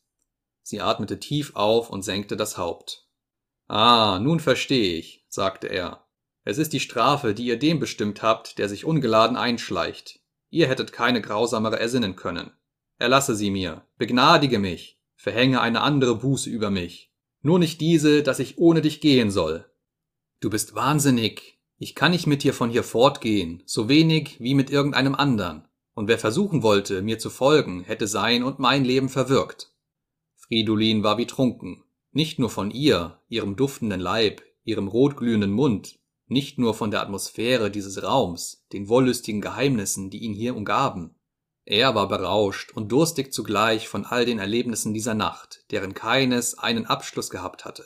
Von sich selbst, von seiner Kühnheit, von der Wandlung, die er in sich spürte und er rührte mit den Händen an den Schleier, der um ihr Haupt geschlungen war, als wollte er ihn herunterziehen. Sie ergriff seine Hände. Es war eine Nacht, da fiel es einem ein, einer von uns im Tanz den Schleier von der Stirn zu reißen. Man riss ihm die Larve vom Gesicht und peitschte ihn hinaus. Und sie? Du hast vielleicht von einem schönen jungen Mädchen gelesen. Es sind erst wenige Wochen her, die am Tag vor ihrer Hochzeit Gift nahm. Er erinnerte sich, auch des Namens. Er nannte ihn, war es nicht ein Mädchen aus fürstlichem Hause, das mit einem italienischen Prinzen verlobt gewesen war? Sie nickte. Plötzlich stand einer der Kavaliere da, der vornehmste von allen, der einzige in weißer Tracht. Und mit einer kurzen, zwar höflichen, doch zugleich gebieterischen Verneigung forderte er die Frau, mit der Fridolin sprach, zu einem Tanze auf. Es war Fridolin, als zögerte sie einen Augenblick. Doch schon hatte der andere sie umfasst und wirbelte mit ihr davon zu den anderen Paaren im erleuchteten Nebensaal. Fridolin fand sich allein, und diese plötzliche Verlassenheit überfiel ihn wie Frost. Er sah sich um. In diesem Augenblick schien sich niemand um ihn zu kümmern. Vielleicht war jetzt noch eine letzte Möglichkeit, sich ungestraft zu entfernen. Was ihn trotzdem in seine Ecke gebannt hielt, wo er sich nun ungesehen und unbeachtet fühlen durfte, die Scheu vor einem ruhmlosen und etwas lächerlichen Rückzug. Das ungestillte, quälende Verlangen nach dem wundersamen Frauenleib, dessen Duft noch um ihn strich. Oder die Erwägung, dass alles, was bisher geschehen, vielleicht eine Prüfung seines Mutes bedeutet hätte und dass ihm die herrliche Frau als Preis zufallen würde. Das wusste er selbst nicht. Jedenfalls aber war ihm klar, dass diese Spannung nicht länger zu ertragen war und dass er auf alle Gefahr hin diesem Zustand ein Ende machen musste. Wozu immer er sich entschlösse, das Leben konnte es nicht kosten. Er befand sich vielleicht unter Narren, vielleicht unter Wüstlingen, gewiss nicht unter Buben oder Verbrechern, und es kam ihm der Einfall, unter sie hinzutreten, sich selbst als Eindringling zu bekennen und sich ihnen in ritterlicher Weise zur Verfügung zu stellen. Nur in solcher Art, wie mit einem edlen Akkord, durfte diese Nacht abschließen, wenn sie mehr bedeuten sollte als ein schattenhaft wüstes Nacheinander von düsteren, trübseligen, skurrilen und lüsternen Abenteuern, deren doch keines zu Ende gelebt worden war. Und aufatmend machte er sich bereit. In diesem Augenblick aber flüsterte es neben ihm. Parole! Ein schwarzer Kavalier war unversehens zu ihm hingetreten, und da Fridolin nicht gleich erwiderte, stellte er seine Frage ein zweites Mal. Dänemark, sagte Fridolin. Ganz recht, mein Herr, dies ist die Parole des Eingangs, die Parole des Hauses, wenn ich bitten darf? Fridolin schwieg. Sie wolle nicht die Güte haben, uns die Parole des Hauses zu sagen? Es klang messerscharf. Ich habe sie vergessen, erwiderte Fridolin mit einem leeren Lächeln und fühlte sich ganz ruhig. Das ist ein Unglück, denn es gilt hier gleich, ob sie die Parole vergessen oder ob sie sie nie gekannt haben. Die anderen männlichen Masken strömten herein, die Türen nach beiden Seiten schlossen sich. Fridolin stand allein da in Mönchsgewand mitten unter bunten Kavalieren. Die Maske herunter! riefen einige zugleich. Wie zum Schutz hielt Fridolin die Arme vor sich hingestreckt. Tausendmal schlimmer wäre es ihm erschienen, der Einzige mit unverlarvtem Gesicht unter lauter Masken dazustehen, als plötzlich unter Angekleideten nackt. Und mit fester Stimme sagte er, wenn einer von den Herren sich durch mein Erscheinen in seine Ehre gekränkt fühlen sollte, so erkläre ich mich bereit, ihm in üblicher Weise Genugtuung zu geben. Doch meine Maske werde ich nur in dem Fall ablegen, dass sie alle das Gleiche tun, meine Herren. Es handelt sich hier nicht um Genugtuung, sagte der rotgekleidete Kavalier, der bisher noch nicht gesprochen hatte, sondern um Sühne. Die Maske herunter, befahl wieder ein anderer mit einer hellen, frechen Stimme, durch die sich Fridolin an den Kommandoton eines Offiziers erinnert fühlte. Man wird ihnen ins Gesicht sagen, was ihrer hart, und nicht in ihre Larve. Ich nehme sie nicht ab, sagte Fridolin in noch schärferem Ton, und wehe dem, der es wagt, mich zu berühren. Irgendein Arm griff plötzlich nach seinem Gesicht, wie um ihm die Maske herunterzureißen, als plötzlich die eine Tür sich auftat und eine der Frauen, Fridolin konnte sich nicht im Zweifel darüber befinden, welche es war, dastand, in Nonnentracht, so wie er sie zuerst erblickt hatte. Hinter ihr aber in dem überhellen Raum waren die anderen zu sehen, nackt mit verhüllten Gesichtern, aneinandergedrängt, stumm, eine verschüchterte Schar. Doch die Türe schloss sich sofort wieder. Lasst ihn, sagte die Nonne, ich bin bereit, ihn auszulösen. Ein kurzes, tiefes Schweigen, als wenn etwas Ungeheures sich ereignet hätte. Dann wandte sich der schwarze Kavalier, der Fridolin zuerst die Parole abverlangt hatte, an die Nonne mit den Worten Du weißt, was du damit auf dich nimmst. Ich weiß es. Wie ein tiefes Aufatmen ging es durch den Raum. Sie sind frei, sagte der Kavalier zu Fridolin. Verlassen Sie ungesäumt dieses Haus und hüten Sie sich, weiter nach den Geheimnissen zu forschen, in deren Vorhof Sie sich eingeschlichen haben. Sollten Sie irgendjemanden auf unsere Spur zu leiten versuchen, ob es nun glückte oder nicht, Sie wären verloren. Fridolin stand unbeweglich. Auf welche Weise soll diese Frau mich auslösen? fragte er. Keine Antwort. Einige Arme wiesen der Türe zu, zum Zeichen, er möge sich unverzüglich entfernen. Fridolin schüttelte den Kopf. Verhängen Sie über mich, meine Herren, was Ihnen beliebt. Ich werde nicht dulden, dass ein anderes menschliches Wesen für mich bezahlt. An dem Los dieser Frau, sagte der schwarze Kavalier nun ganz sanft, würden Sie doch nichts mehr ändern. Wenn hier ein Versprechen geleistet wurde, gibt es kein Zurück. Die Nonne nickte langsam wie zur Bestätigung. Geh, sagte sie zu Fridolin. Nein, erwiderte dieser in erhöhtem Ton. Das Leben hat keinen Wert mehr für mich, wenn ich ohne dich von hier fortgehen soll. Woher du kommst, wer du bist, ich frage nicht danach. Was kann es Ihnen, meine unbekannten Herren, bedeuten, ob Sie diese Faschingskomödie, und sei sie auch auf einen ernsthaften Schluss angelegt, zu Ende spielen oder nicht? Wer immer Sie sein mögen, meine Herren, Sie führen in jedem Fall noch eine andere Existenz als diese.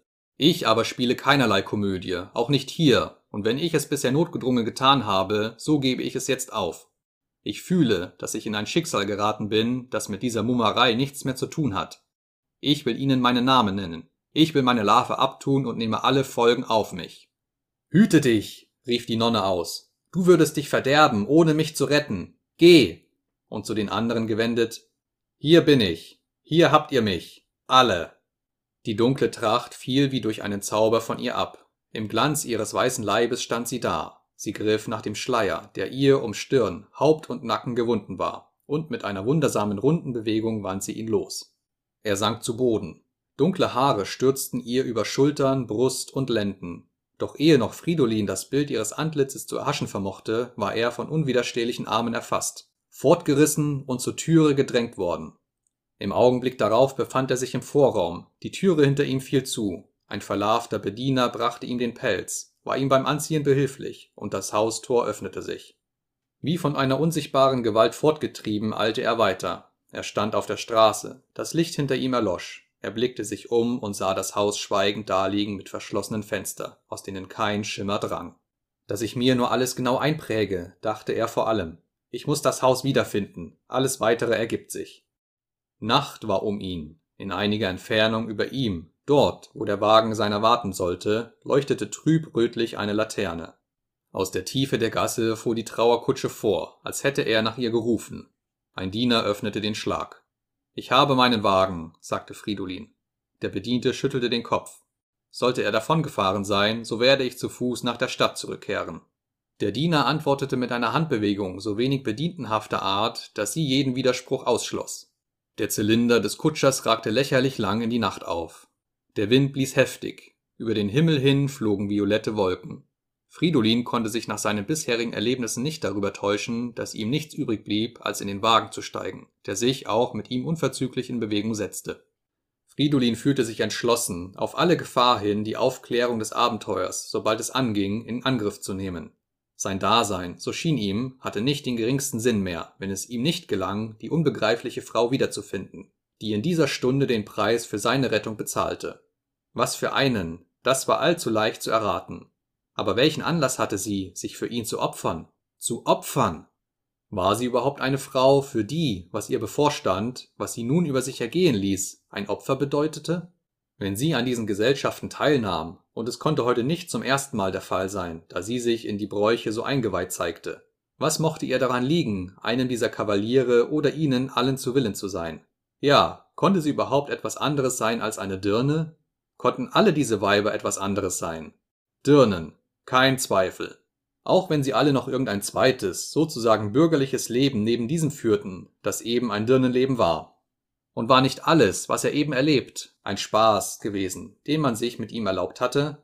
Ein Spaß, der für den Fall, dass sich einmal ein Unberufener hier einschleichen sollte, schon vorgesehen, vorbereitet, ja möglicherweise einstudiert war? Und doch, wenn er nur wieder an diese Frau dachte, die ihn von Anfang an gewarnt hatte, die nun bereit war, für ihn zu bezahlen, in ihrer Stimme, in ihrer Haltung, in dem königlichen Adel ihres unverhüllten Leibes war etwas gewesen, das unmöglich Lüge sein konnte. Oder hatte vielleicht nur seine, Fridolins plötzliche Erscheinung als Wunder gewirkt, sie zu verwandeln? Nach allem, was ihm in dieser Nacht begegnet war, hielt er, und er war sich in diesem Gedanken keiner Geckerei bewusst, auch ein solches Wunder nicht für unmöglich. Vielleicht gibt es Stunden, Nächte, dachte er, in denen solch ein seltsamer, unwiderstehlicher Zauber von Männern ausgeht, denen unter gewöhnlichen Umständen keine sonderliche Macht über das andere Geschlecht innewohnt? Der Wagen fuhr immer hügelaufwärts. Längst hätte er, wenn's mit rechten Dingen zuging, in die Hauptstraße einbiegen müssen. Was hatte man mit ihm vor? Wohin sollte ihn der Wagen bringen? Sollte die Komödie vielleicht noch eine Fortsetzung finden? Und welcher Art sollte diese sein? Aufklärung vielleicht?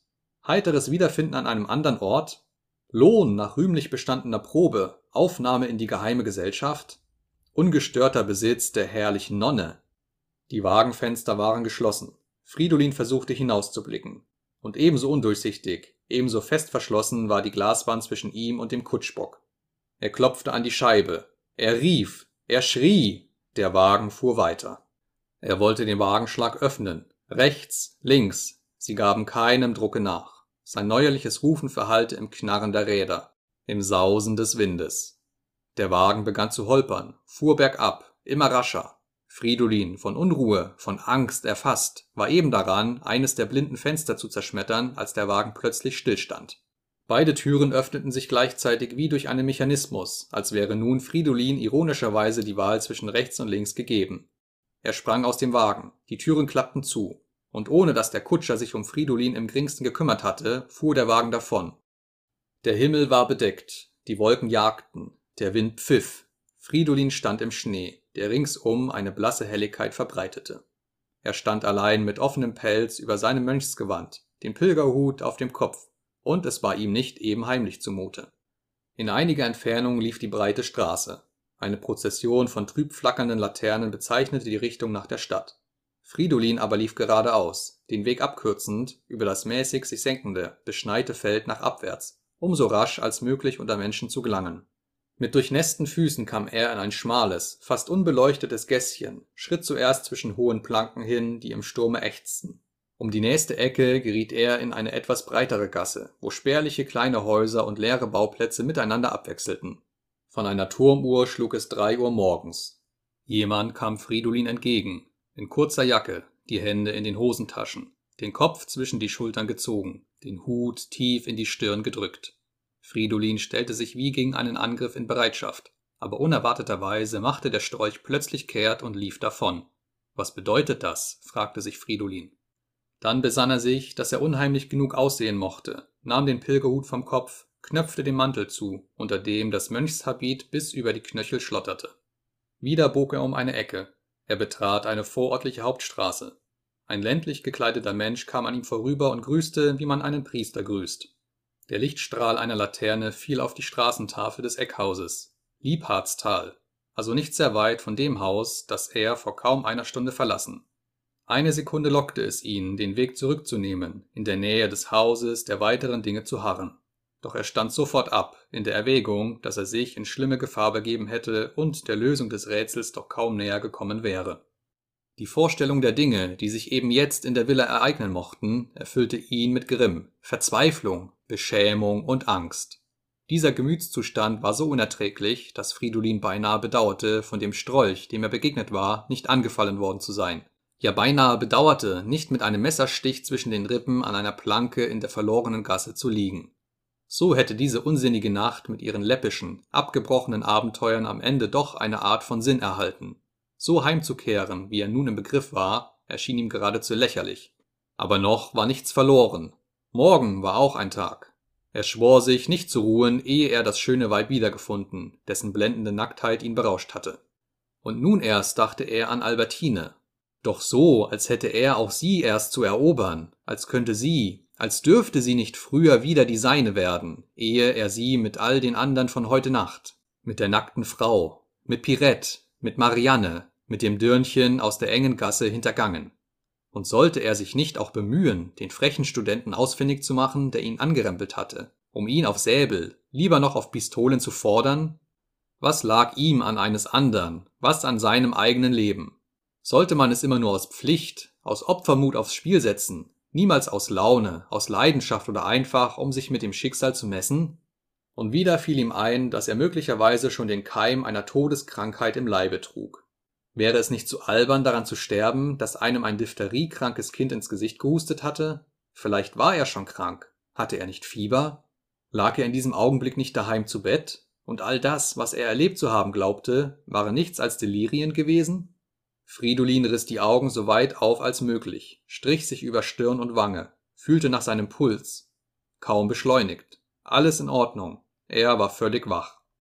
Er ging die Straße weiter, der Stadt zu. Ein paar Marktwagen kamen hinter ihm, rumpelten vorbei. Hin und wieder begegnete er ärmlich angezogenen Leuten, für die der Tag eben anfing. Hinter einem Kaffeehausfenster an einem Tisch, über dem eine Gasflamme flackerte, saß ein dicker Mensch mit einem Schal um den Hals, den Kopf in die Hände gestützt und schlief. Die Häuser lagen noch im Dunkel, wenige vereinzelte Fenster waren erleuchtet. Fridolin glaubte zu fühlen, wie die Menschen allmählich erwachten. Es war ihm, als sehe er sie in ihren Betten sich recken und rüsten zu ihrem armseligen, sauren Tag. Auch ihm stand einer bevor, aber doch nicht armselig und trüb, und mit einem seltsamen Herzklopfen ward er sich freudig bewusst, dass er in wenigen Stunden schon im weißen Leinenkittel zwischen den Betten seiner Kranken herumgehen würde. An der nächsten Ecke stand ein Einspänner, der Kutscher schlief auf dem Bock. Fridolin weckte ihn, nannte ihm seine Adresse und stieg ein. 5. Es war vier Uhr morgens, als er die Treppe zu seiner Wohnung hinaufschritt. Er begab sich vor allem in sein Sprechzimmer, verschloss das Mastengewand sorgfältig in einen Schrank und da er es vermeiden wollte, Albertine zu wecken, legte er Schuhe und Kleider ab, noch ehe er ins Schlafzimmer trat. Vorsichtig schaltete er das gedämpfte Licht seiner Nachttischlampe ein. Albertine lag ruhig, die Arme im Nacken verschlungen, ihre Lippen waren halb geöffnet, schmerzliche Schatten zogen rings um sie. Es war ein Antlitz, das Fridolin nicht kannte. Er beugte sich über ihre Stirne, die sich sofort, wie unter einer Berührung, in Falten legte. Ihre Mienen verzerrten sich sonderbar und plötzlich, immer noch im Schlafe, lachte sie so schrill auf, dass Fridolin erschrak. Unwillkürlich rief er sie beim Namen. Sie lachte von neuem, wie zur Antwort, in einer völlig fremden, fast unheimlichen Weise. Nochmals und lauter rief Fridolin sie an. Nun öffnete sie die Augen, langsam, mühselig, groß, blickte ihn starr an, als erkenne sie ihn nicht. Albertine! rief er zum dritten Male. Nun erst schien sie sich zu besinnen. Ein Ausdruck der Abwehr, der Furcht, ja des Entsetzens trat in ihr Auge. Sie streckte die Arme empor, sinnlos und wie verzweifelt, ihr Mund blieb geöffnet. Was ist dir? fragte Fridolin stockenden Atems, und da sie ihn immer noch wie mit Entsetzen anstarrte, fügte er wie beruhigend hinzu Ich bin's, Albertine. Sie atmete tief, versuchte ein Lächeln, ließ die Arme auf die Bettdecke sinken, und wie aus der Ferne fragte sie Ist es schon morgen? Bald, erwiderte Fridolin, Vier Uhr vorüber. Eben erst bin ich nach Hause gekommen. Sie schwieg. Er fuhr fort. Der Hofrat ist tot. Er lag schon im Sterben, als ich kam, und ich konnte natürlich die Angehörigen nicht gleich allein lassen. Sie nickte, schien ihn aber kaum gehört oder verstanden zu haben, starrte wie durch ihn hindurch ins Leere, und ihm war, so unsinnig ihm selbst der Einfall im gleichen Augenblick erschien, als müsste ihr bekannt sein, was er in dieser Nacht erlebt hatte. Er neigte sich über sie und berührte ihre Stirn. Sie erschauerte leicht. Was ist dir? fragte er wieder. Sie schüttelte nur langsam den Kopf. Er strich ihr über die Haare. Albertine, was ist dir? Ich habe geträumt, sagte sie fern. Was hast du denn geträumt? fragte er mild. Ach, so viel. Ich kann mich nicht recht besinnen. Vielleicht doch. Es war so wirr, und ich bin müde. Und du musst doch auch müde sein. Nicht im geringsten, Albertine. Ich werde kaum mehr schlafen. Du weißt ja, wenn ich so spät nach Hause komme, das Vernünftigste wäre eigentlich, ich setzte mich sofort an den Schreibtisch, gerade in solchen Morgenstunden. Er unterbrach sich. Aber willst du mir nicht doch lieber deinen Traum erzählen? Er lächelte etwas gezwungen. Sie antwortete, du solltest dich doch noch ein wenig hinlegen. Er zögerte eine Weile, dann tat er nach ihrem Wunsche und streckte sich an ihrer Seite aus. Doch er hütete sich, sie zu berühren. Ein Schwert zwischen uns, dachte er in der Erinnerung an eine halb scherzhafte Bemerkung gleicher Art, die einmal bei ähnlicher Gelegenheit von seiner Seite gefallen war. Sie schwiegen beide, lagen mit offenen Augen, fühlten gegenseitig ihre Nähe, ihre Ferne.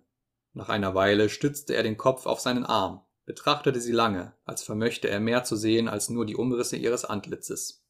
Deinen Traum, sagte er plötzlich noch einmal, und es war, als hätte sie diese Aufforderung nur erwartet. Sie streckte ihm eine Hand entgegen. Er nahm sie und gewohnheitsmäßig, mehr zerstreut als zärtlich, hielt er wie spielend ihre schlanken Finger umklammert. Sie aber begann. Erinnerst du dich noch des Zimmers in der kleinen Villa am Wörthersee, wo ich mit den Eltern im Sommer unserer Verlobung gewohnt habe? Er nickte. So fing der Traum nämlich an, dass ich in dieses Zimmer trat, ich weiß nicht woher, wie eine Schauspielerin auf die Szene. Ich wusste nur, dass die Eltern sich auf Reisen befanden und mich allein gelassen hatten. Das wunderte mich, denn morgen sollte unsere Hochzeit sein. Aber das Brautkleid war noch nicht da. Oder irrte ich mich vielleicht? Ich öffnete den Schrank, um nachzusehen. Da hingen statt des Brautkleides eine ganze Menge von anderen Kleidern. Kostüme eigentlich. Opernhaft, prächtig, orientalisch. Welches soll ich nur zur Hochzeit anziehen, dachte ich. Da fiel der Schrank plötzlich wieder zu oder war fort, ich weiß es nicht mehr. Das Zimmer war ganz hell, aber draußen vor dem Fenster war finstere Nacht. Mit einem Male standest du davor. Galeerensklaven hatten dich hergerudert. Ich sah sie eben im Dunkel verschwinden. Du warst sehr kostbar gekleidet, in Gold und Seide, hattest einen Dolch mit Silbergehänge an der Seite und hobst mich aus dem Fenster. Ich war jetzt auch herrlich angetan, wie eine Prinzessin. Beide standen wir im Freien im Dämmerschein, und feine graue Nebel reichten uns bis an die Knöchel. Es war die wohlvertraute Gegend. Dort war der See, vor uns die Berglandschaft. Auch die Landhäuser sah ich. Sie standen da wie aus einer Spielzeugschachtel. Wir zwei aber, du und ich, wir schwebten, nein, wir flogen über die Nebel hin, und ich dachte, dies ist also unsere Hochzeitsreise. Bald aber flogen wir nicht mehr, wir gingen einen Waldweg, den zu Elisabethhöhe, und plötzlich befanden wir uns sehr hoch im Gebirge in einer Art Lichtung, die auf drei Seiten von Wald umfriedet war, während rückwärts eine steile Felswand in die Höhe ragte. Über uns aber war ein Sternenhimmel so blau und weit gespannt, wie er in Wirklichkeit gar nicht existierte, und das war die Decke unseres Brautgemachs. Du nahmst mich in die Arme und liebtest mich sehr. Du mich hoffentlich auch, meinte Fridolin mit einem unsichtbaren bösen Lächeln. Ich glaube noch viel mehr, erwiderte Albertine ernst. Aber wie soll ich dir das erklären? Trotz der innigsten Umarmung war unsere Zärtlichkeit ganz schwermütig, wie mit einer Ahnung von vorbestimmtem Leid. Mit einem Mal war der Morgen da, die Wiese war licht und bunt, der Wald ringsum köstlich betaut, und über der Felswand zitterten Sonnenstrahlen. Und wir beide sollten nun wieder zurück in die Welt, unter die Menschen, es war die höchste Zeit. Doch nun war etwas fürchterliches geschehen, unsere Kleider waren fort, ein Entsetzen ohnegleichen erfasste mich, brennende Scham bis zu innerer Vernichtung, zugleich Zorn gegen dich, als wärst du allein an dem Unglück schuld. Und all das, Entsetzen, Scham, Zorn, war an Heftigkeit mit nichts zu vergleichen, was ich jemals im Wachsein empfunden habe. Du aber im Bewusstsein deiner Schuld stürztest davon, nackt wie du warst, um hinabzusteigen und uns Gewänder zu verschaffen. Und als du verschwunden warst, wurde mir ganz leicht zumut. Du tatest mir weder leid, noch war ich in Sorge um dich. Ich war nur froh, dass ich allein war, lief glückselig auf der Wiese umher und sang. Es war die Melodie eines Tanzes, die wir auf der Redoute gehört haben. Meine Stimme klang wundervoll, und ich wünschte, man sollte mich unten in der Stadt hören. Diese Stadt sah ich nicht, aber ich wusste sie. Sie lag tief unter mir und war von einer hohen Mauer umgeben. Eine ganz fantastische Stadt, die ich nicht schildern kann. Nicht orientalisch, auch nicht eigentlich altdeutsch, und doch bald das eine, bald das andere, jedenfalls eine längst und für immer versunkene Stadt. Ich aber lag plötzlich auf der Wiese hingestreckt im Sonnenglanz, viel schöner, als ich je in Wirklichkeit war, und während ich so dalag, trat aus dem Wald ein Herr, ein junger Mensch hervor, in einem hellen, modernen Anzug. Er sah, wie ich jetzt weiß, ungefähr aus wie der Däne, von dem ich dir gestern erzählt habe. Er ging seines Weges, grüßte sehr höflich, als er an mir vorüberkam, beachtete mich aber nicht weiter, ging geradewegs auf die Felswand zu und betrachtete sie aufmerksam, als überlegte er, wie man sie bezwingen könnte. Zugleich aber sah ich auch dich. Du eiltest in der versunkenen Stadt von Haus zu Haus, von Kaufladen zu Kaufladen, bald unter Laubgängen, bald durch eine Art von türkischem Bazar, und kauftest die schönsten Dinge ein, die du für mich nur finden konntest. Kleider, Wäsche, Schuhe, Schmuck, und all das tatest du in eine kleine gelblederne Handtasche, in der doch alles Platz fand. Immerfort aber warst du von einer Menschenmenge verfolgt, die ich nicht wahrnahm. Ich hörte nur ihr dumpfes, drohendes Geheul. Und nun erschien der andere wieder, der Däne, der früher vor der Felswand stehen geblieben war.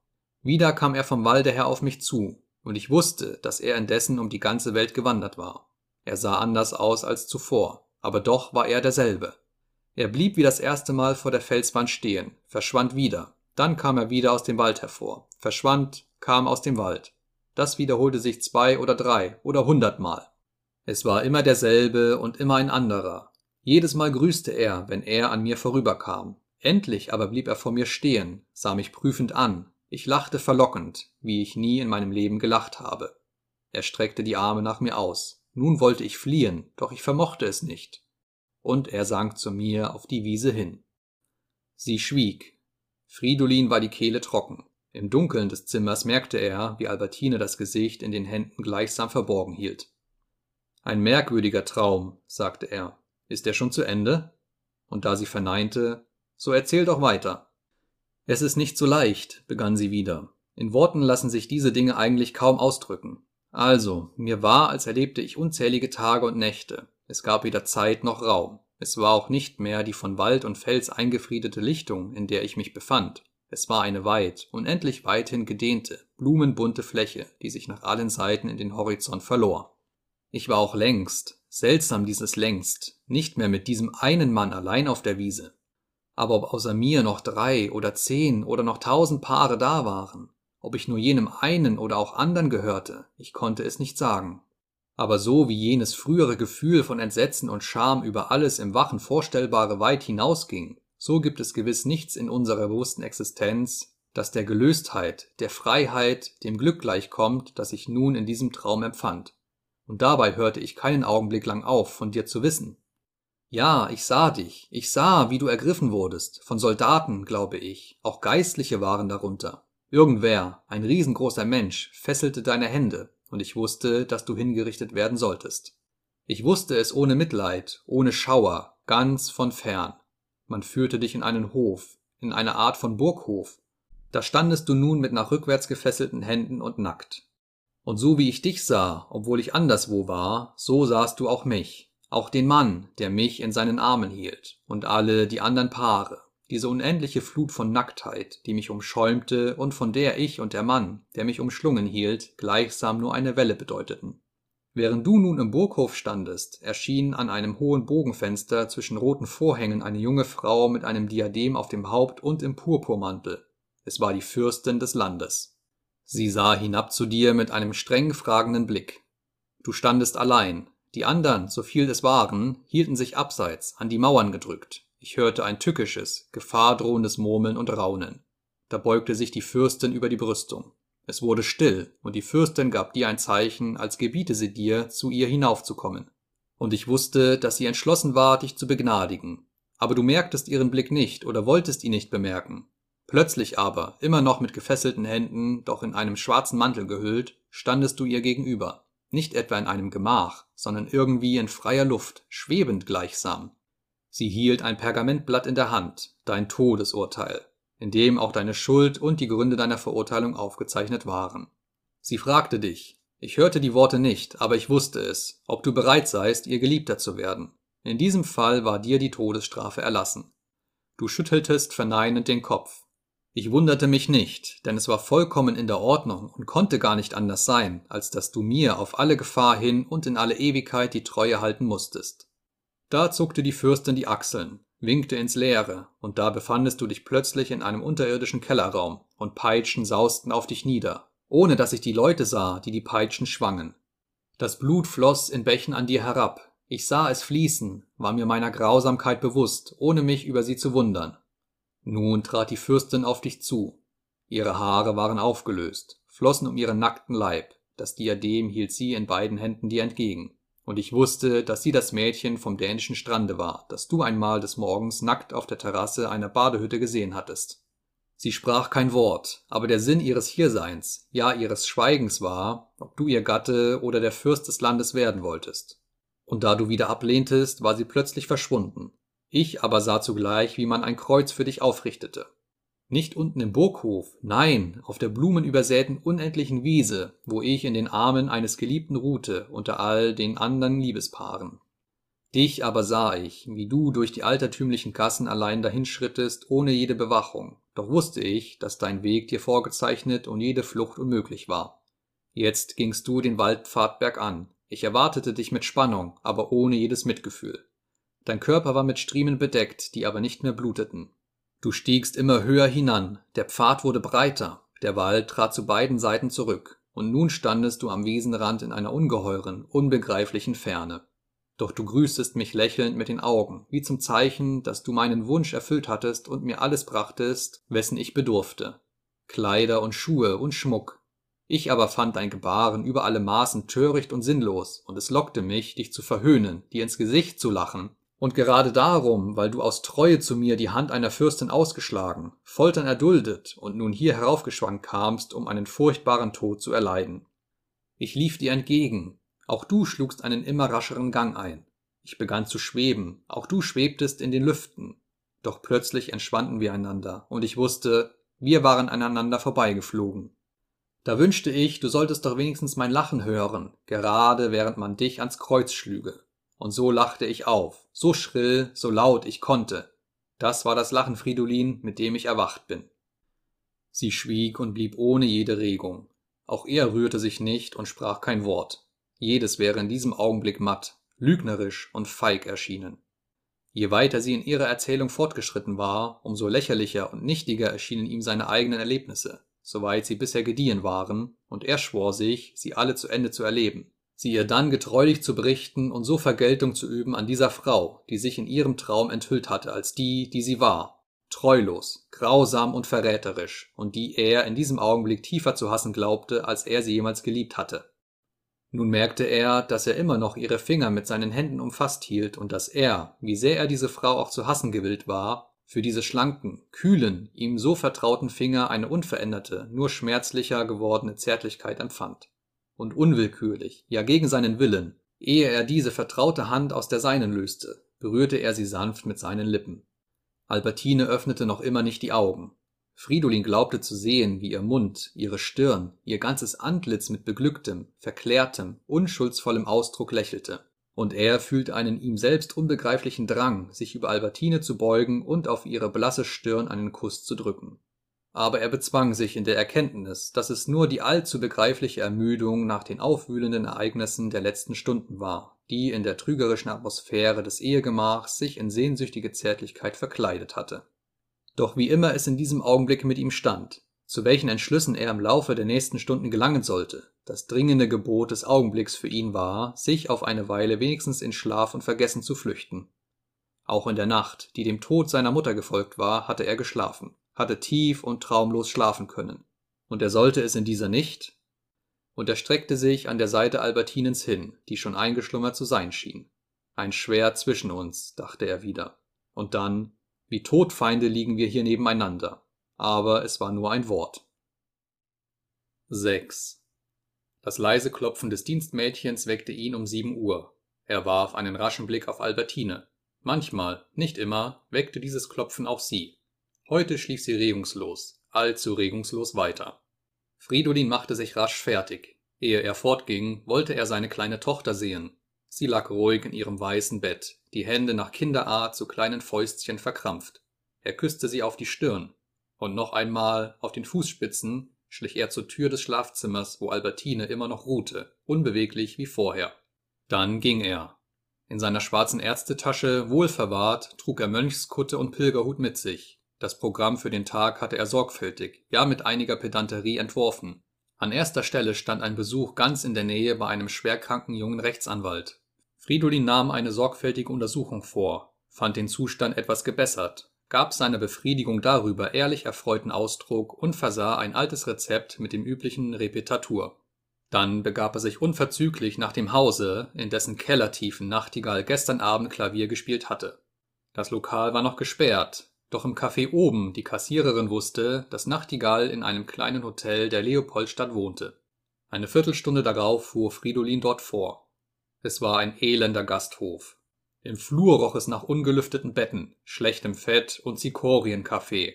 Ein übel aussehender Portier mit rot geränderten pfiffigen Augen, stets auf polizeiliche Einvernahme gefasst, gab bereitwillig Auskunft. Herr Nachtigall sei heute Morgen um fünf Uhr in Gesellschaft zweier Herren vorgefahren, die ihr Gesicht durch hochgeschlungene Halstücher vielleicht absichtlich beinahe unkenntlich gemacht hätten. Während Nachtigall sich in sein Zimmer begeben, hätten die Herren seine Rechnung für die letzten vier Wochen bezahlt. Als er nach einer halben Stunde nicht wieder erschienen war, hätte ihn der eine Herr persönlich heruntergeholt, worauf alle drei zum Nordbahnhof gefahren wären. Nachtigall hatte einen höchst aufgeregten Eindruck gemacht. Ja, warum sollte man einem so vertrauenserweckenden Herrn nicht die ganze Wahrheit sagen? Er hatte dem Portier einen Brief zuzustecken versucht, was die beiden Herren aber sofort verhindert hatten. Briefe, die für Herrn Nachtigall kämen, so hatten die Herren weiter erklärt, würden von einer hierzu legitimierten Person abgeholt werden.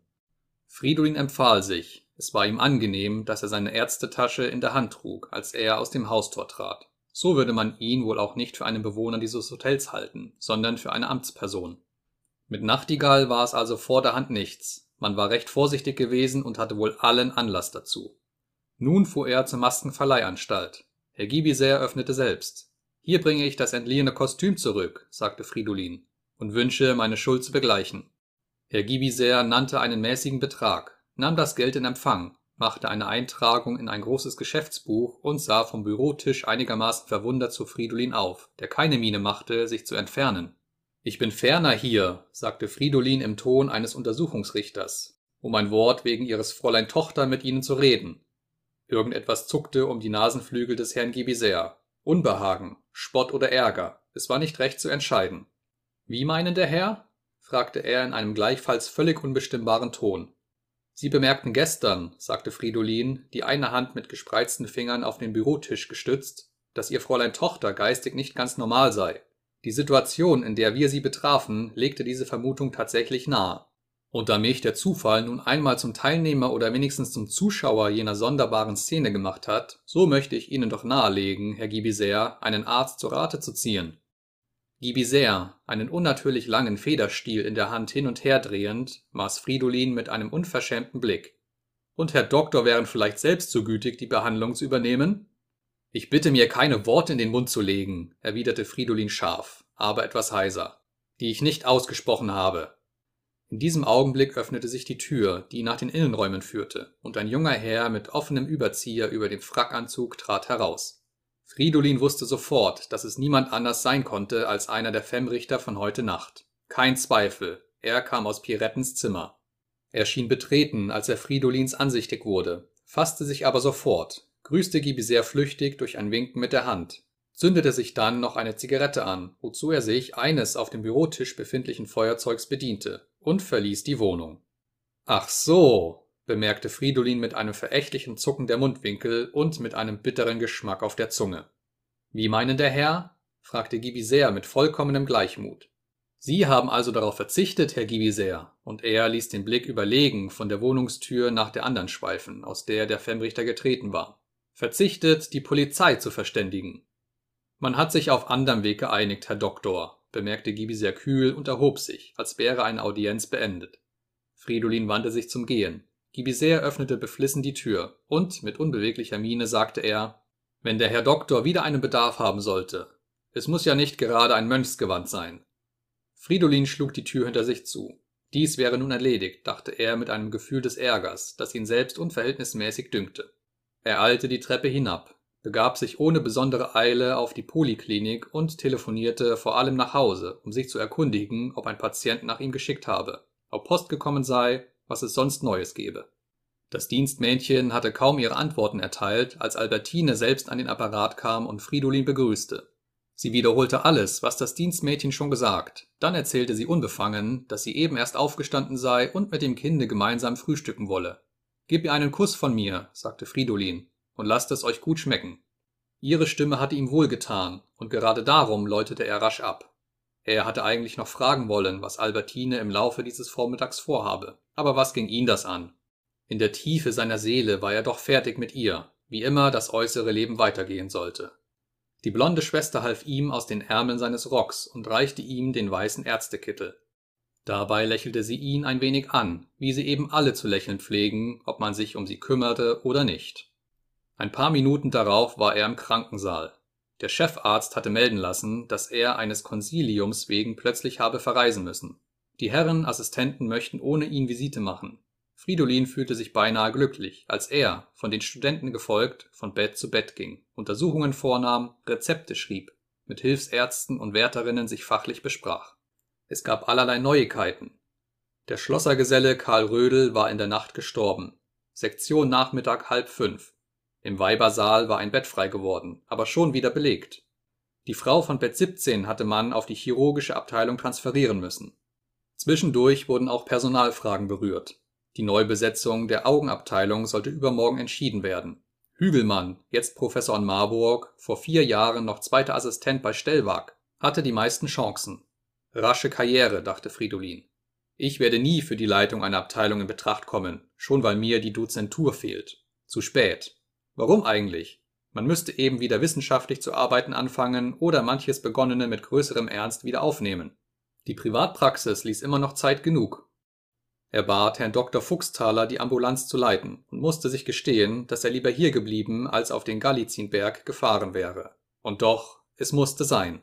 Nicht nur sich allein gegenüber war er verpflichtet, der Sache weiter nachzugehen, noch allerlei anderes gab es heute zu erledigen. Und so entschloss er sich für alle Fälle, Herrn Dr. Fuchsthaler auch mit der Abendvisite zu betrauen. Das junge Mädchen mit dem verdächtigen Spitzenkatar dort im letzten Bett lächelte ihm zu. Es war dieselbe, die neulich bei Gelegenheit einer Untersuchung ihre Brüste so zutraulich an seine Wange gepresst hatte. Fridolin erwiderte ihren Blick ungnädig und wandte sich stirnrunzelnd ab. Eine wie die andere, dachte er mit Bitterkeit, und Albertine ist wie sie alle. Sie ist die schlimmste von allen. Ich werde mich von ihr trennen. Es kann nie wieder gut werden. Auf der Treppe wechselte er noch ein paar Worte mit einem Kollegen von der chirurgischen Abteilung. Nun, wie stand es eigentlich mit der Frau, die heute Nacht hinübertransferiert worden war? Er für seinen Teil glaube nicht recht an die Notwendigkeit einer Operation. Man werde ihm doch das Resultat der histologischen Untersuchung berichten? Selbstverständlich, Herr Kollege. An der Ecke nahm er einen Wagen. Er zog sein Notizbuch zu Rate. Lächerliche Komödie vor dem Kutscher, als müsse er sich jetzt erst entscheiden. Nach Otterkring, sagte er dann, die Straße gegen den Galizinberg. Ich werde Ihnen sagen, wo Sie zu halten haben. Im Wagen kam plötzlich wieder eine schmerzlich sehnsüchtige Erregung über ihn, ja, beinahe ein Schuldbewusstsein, das er in den letzten Stunden seiner schönen Retterin kaum mehr gedacht hatte. Ob es ihm nun gelingen würde, das Haus zu finden? Nun, das konnte nicht sonderlich schwierig sein. Die Frage war nur, was dann? Polizeiliche Anzeige? Das konnte gerade für die Frau, die sich vielleicht für ihn geopfert oder bereit gewesen war, sich für ihn zu opfern, üble Folgen nach sich ziehen. Oder sollte er sich an einen Privatdetektiv wenden, das erschien ihm ziemlich abgeschmackt und seiner nicht ganz würdig. Aber was blieb ihm sonst noch übrig? Er hatte doch weder die Zeit noch wahrscheinlich das Talent, die nötigen Nachforschungen kunstgerecht durchzuführen. Eine geheime Gesellschaft? Nun ja, jedenfalls geheim. Aber untereinander kannten sie sich doch. Aristokraten, vielleicht gar Herren vom Hof? Er dachte an gewisse Erzherzöge, denen man dergleichen Scherze schon zutrauen konnte. Und die Damen? Vermutlich aus Freudenhäusern zusammengetrieben.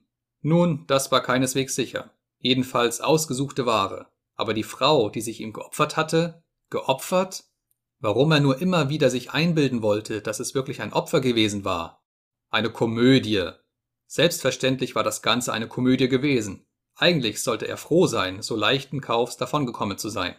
Nun ja, er hatte gute Haltung bewahrt. Die Kavaliere konnten wohl merken, dass er nicht der erste Beste war. Und sie hatten es jedenfalls auch gemerkt. Wahrscheinlich war er ihr lieber als alle diese Erzherzöge oder was sie sonst gewesen sein mochten. Am Ende des Liebhardstals, wo der Weg entschiedener nach aufwärts führte, stieg er aus und schickte den Wagen vorsichtshalber wieder fort. Der Himmel war blassblau, mit weißen Wölkchen, und die Sonne schien frühlingswarm. Er blickte zurück. Nichts Verdächtiges war zu sehen. Kein Wagen, kein Fußgänger. Langsam stieg er bergan. Der Mantel wurde ihm schwer. Er legte ihn ab und warf ihn um die Schultern. Er kam an die Stelle, wo rechts die Seitenstraße abbiegen musste, in der das geheimnisvolle Haus stand. Er konnte nicht fehlgehen.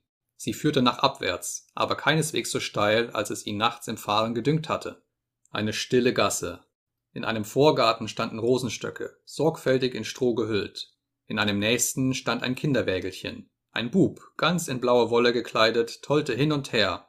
Vom Parterrefenster aus schaute eine junge Frau lachend zu. Dann kam ein unbebauter Platz, dann ein wilder eingezäunter Garten, dann eine kleine Villa, dann ein Rasenplatz. Und nun, kein Zweifel, dies hier war das Haus, das er suchte. Es sah keineswegs groß oder prächtig aus, es war eine einstöckige Villa in bescheidenem Empire-Stil und offenbar von nicht allzu langer Zeit renoviert. Die grünen Jalousien waren überall heruntergelassen, nichts deutete darauf hin, dass die Villa bewohnt sein könnte. Fridolin blickte rings um sich, Niemand war in der Gasse zu sehen, nur weiter unten gingen, sich entfernend, zwei Knaben mit Büchern unter dem Arm. Er stand vor der Gartentür. Und was nun? Einfach wieder zurückspazieren? Das wäre ihm geradezu lächerlich erschienen. Er suchte nach dem elektrischen Taster. Und wenn man ihm aufschlösse, was sollte er sagen? Nun, ganz einfach, ob das hübsche Landhaus nicht über den Sommer zu vermieten wäre. Doch schon tat sich das Haustor von selbst auf, ein alter Diener in einfacher Morgenlivre trat heraus und ging langsam den schmalen Pfad bis zur Gartentür. Er hielt einen Brief in der Hand und reichte ihn stumm zwischen den Gitterstäben Fridolin, dem das Herz klopfte. Für mich? fragte er stockend. Der Diener nickte, wandte sich, ging, und die Haustür fiel hinter ihm zu. Was bedeutet das? fragte sich Fridolin. Am Ende von ihr? Sie ist es vielleicht selbst, der das Haus gehört? Rasch schritt er wieder die Straße aufwärts. Jetzt erst merkte er, dass auf dem Kuvert sein Name stand in steiler, hoheitsvoller Schrift. An der Ecke öffnete er den Brief, entfaltete ein Blatt und las. Geben Sie Ihre Nachforschungen auf, die völlig nutzlos sind, und betrachten Sie diese Worte als zweite Warnung. Wir hoffen in Ihrem Interesse, dass keine weitere nötig sein wird. Er ließ das Blatt sinken. Diese Botschaft enttäuschte ihn in jeder Hinsicht. Jedenfalls aber war es eine andere, als die er törichterweise für möglich gehalten hatte. Immerhin, der Ton war merkwürdig zurückhaltend, gänzlich ohne Schärfe. Er ließ erkennen, dass die Leute, die diese Botschaft gesandt, sich keineswegs sicher fühlten. Zweite Warnung. Wieso? Ach ja, in der Nacht war die erste an ihn ergangen. Warum aber zweite und nicht letzte? Wollten sie seinen Mut nochmals erproben? Sollte er eine Prüfung zu bestehen haben? Und woher kannten sie seinen Namen? Nun, das war weiter nicht sonderbar. Wahrscheinlich hatte man Nachtigall gezwungen, ihn zu verraten. Und überdies, er lächelte unwillkürlich über seine Zerstreutheit, im Futter seines Pelzes war sein Monogramm und seine genaue Adresse eingenäht. Doch wenn er auch nicht weiter war als vorher, der Brief hatte ihn im Ganzen beruhigt, ohne dass er recht zu sagen gewusst hätte, warum. Insbesondere war er überzeugt, dass die Frau, um deren Schicksal er gebangt hatte, sich noch am Leben befand und dass es nun an ihm lag, sie zu finden, wenn er mit Vorsicht und Schlauheit zu Werke ging. Als er etwas ermüdet, aber in einer seltsam erlösten Stimmung, die er doch zugleich als trügerisch empfand, zu Hause anlangte, hatten Albertine und das Kind schon zu Mittag gegessen, leisteten ihm aber Gesellschaft, während er selbst sein Mahl einnahm. Da saß sie ihm gegenüber, die ihn heute Nacht ruhig ans Kreuz hatte schlagen lassen, mit engelhaftem Blick, hausfraulich mütterlich. Und er verspürte zu seiner Verwunderung keinerlei Hass gegen sie. Er ließ es sich schmecken, befand sich in etwas erregter, aber eigentlich heiterer Laune, und nach seiner Art sprach er sehr lebhaft von den kleinen Berufserlebnissen des Tages, insbesondere von den ärztlichen Personalfragen, über die er Albertine immer genau zu unterrichten pflegte. Er erzählte, dass die Ernennung Hügelmanns so gut wie sicher sei und sprach von seinem eigenen Vorsatz, die wissenschaftlichen Arbeiten wieder mit etwas größerer Energie aufzunehmen. Albertine kannte diese Stimmung, wusste, dass sie nicht allzu lange anzuhalten pflegte, und ein leises Lächeln verriet ihren Zweifel. Fridolin ereiferte sich, worauf Albertine mit milder Hand ihm beruhigend über die Haare strich. Jetzt zuckte er leicht zusammen und wandte sich dem Kinde zu, wodurch er seine Stirn weiterer peinlicher Berührung entzog. Er nahm die Kleine auf den Schoß, schickte sich eben an, sie auf den Knien zu schaukeln, als das Dienstmädchen meldete, dass schon einige Patienten warteten.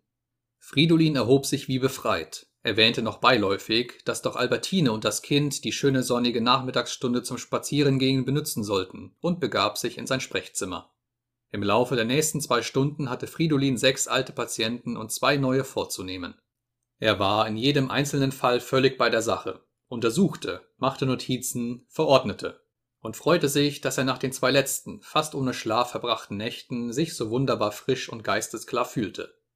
Nach Erledigung der Sprechstunde sah er noch einmal, wie es seine Gewohnheit war, nach Frau und Kind und stellte nicht ohne Befriedigung fest, dass Albertine eben Besuch von ihrer Mutter hatte, sowie dass die Kleine mit dem Fräulein Französisch lernte.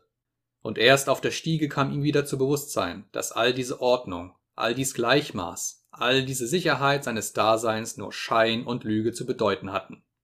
Trotzdem er die Nachmittagsvisite abgesagt hatte, zog es ihn doch unwiderstehlich auf die Abteilung, es lagen zwei Fälle dort, die für die wissenschaftliche Arbeit, die er vor langem plante, besonders in Betracht kamen, und er beschäftigte sich eine Weile eingehender mit ihnen, als er es bisher getan. Dann hatte er noch einen Krankenbesuch in der inneren Stadt zu erledigen, und so war es sieben Uhr abends geworden, als er vor dem alten Hause in der Schreivogelgasse stand. Nun erst, da er zu Mariannens Fenster aufblickte, wurde ihm ihr Bild, das indes völlig verblasst war, noch mehr als das aller anderen wieder lebendig. Nun, hier konnte es ihm nicht fehlen. Ohne Aufwand besonderer Mühe konnte er hier sein Rachewerk beginnen. Hier gab es für ihn keine Schwierigkeit, keine Gefahr. Und das, wovor andere vielleicht zurückgeschreckt wären, der Verrat an den Bräutigam, das bedeutete für ihn beinahe einen Anreiz mehr. Ja, verraten, betrügen, lügen, Komödie spielen, da und dort. Vor Marianne, vor Albertine, vor diesem guten Dr. Rödiger, vor der ganzen Welt eine Art von Doppelleben führen, zugleich der tüchtige, verlässliche, zukunftsreiche Arzt, der brave Gatte und Familienvater sein. Und zugleich ein Wüstling, ein Verführer, ein Zyniker, der mit den Menschen, mit Männern und Frauen spielte, wie ihm just die Laune ankam.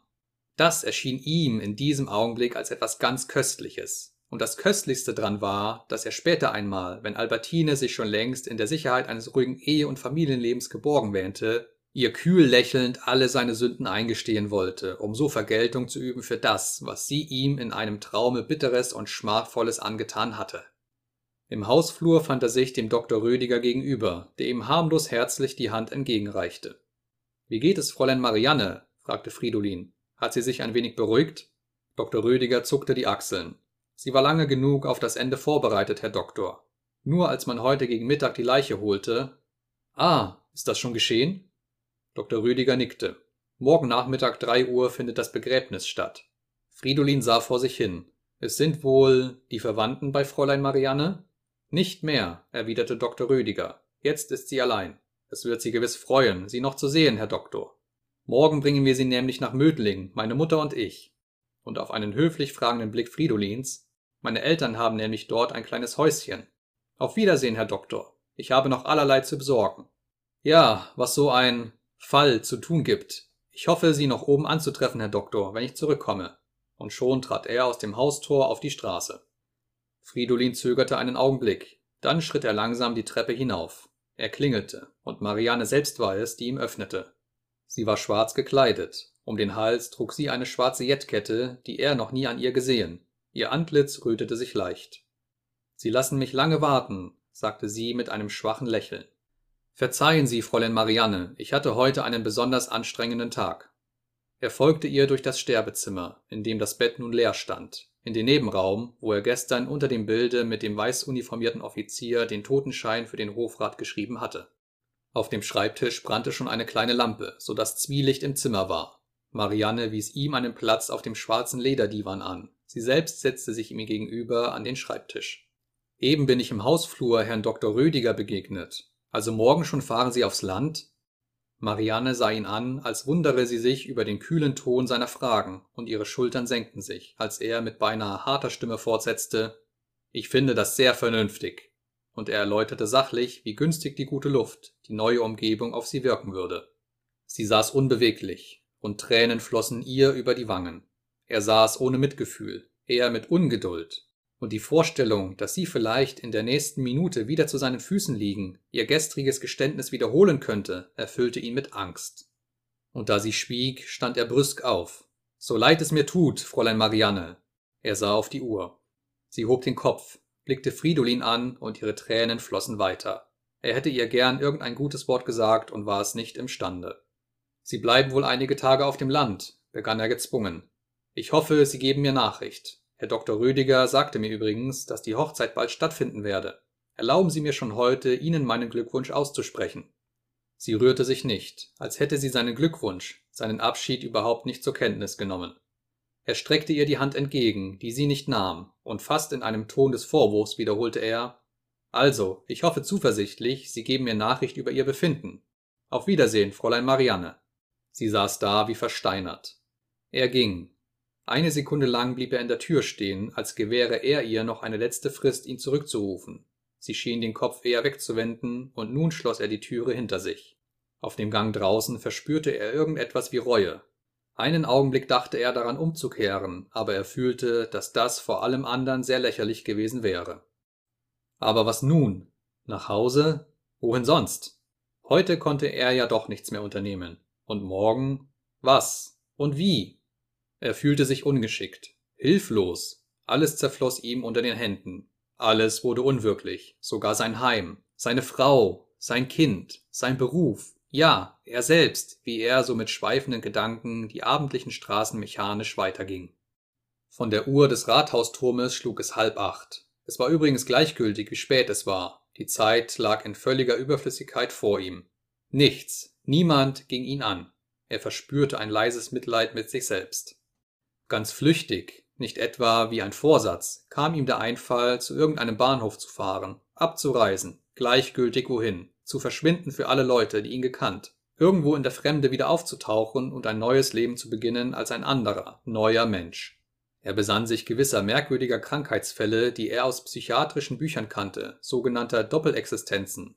Ein Mensch verschwand plötzlich aus ganz geordneten Verhältnissen, war verschollen, kehrte nach Monaten oder nach Jahren wieder. Er erinnerte sich selbst nicht, wo er in dieser Zeit gewesen, aber später erkannte ihn irgendwer, der irgendwo in einem fernen Land mit ihm zusammengetroffen war, und der Heimgekehrte wusste gar nichts davon. Solche Dinge kamen freilich selten vor, aber immerhin, sie waren erwiesen, und in abgeschwächter Form erlebte sie wohl mancher. Wenn man aus Träumen wiederkehrte zum Beispiel, freilich, man erinnerte sich, aber gewiss gab es auch Träume, die man völlig vergaß, von denen nichts übrig blieb als irgendeine rätselhafte Stimmung, eine geheimnisvolle Benommenheit. Oder man erinnerte sich erst später, viel später und wusste nicht mehr, ob man etwas erlebt oder nur geträumt hatte. Nur, nur. Und wie er so weiterging und doch unwillkürlich die Richtung nach seiner Wohnung zunahm, geriet er in die Nähe der dunklen, ziemlich verrufenen Gasse, in der er vor weniger als 24 Stunden einem verlorenen Geschöpf nach ihrer armseligen und doch traulichen Behausung gefolgt war. Verloren? Gerade die? Gerade diese Gasse verrufen? Wie man doch immer wieder, durch Worte verführt, Straßen, Schicksale, Menschen in träger Gewohnheit benennt und beurteilt. War dieses junge Mädchen nicht im Grunde von allen, mit denen seltsame Zufälle ihn in der letzten Nacht zusammengeführt, das anmutigste, ja geradezu das reinste gewesen? Er fühlte eine Rührung, wenn er ihrer gedachte. Und nun erinnerte er sich auch seines Vorsatzes von gestern.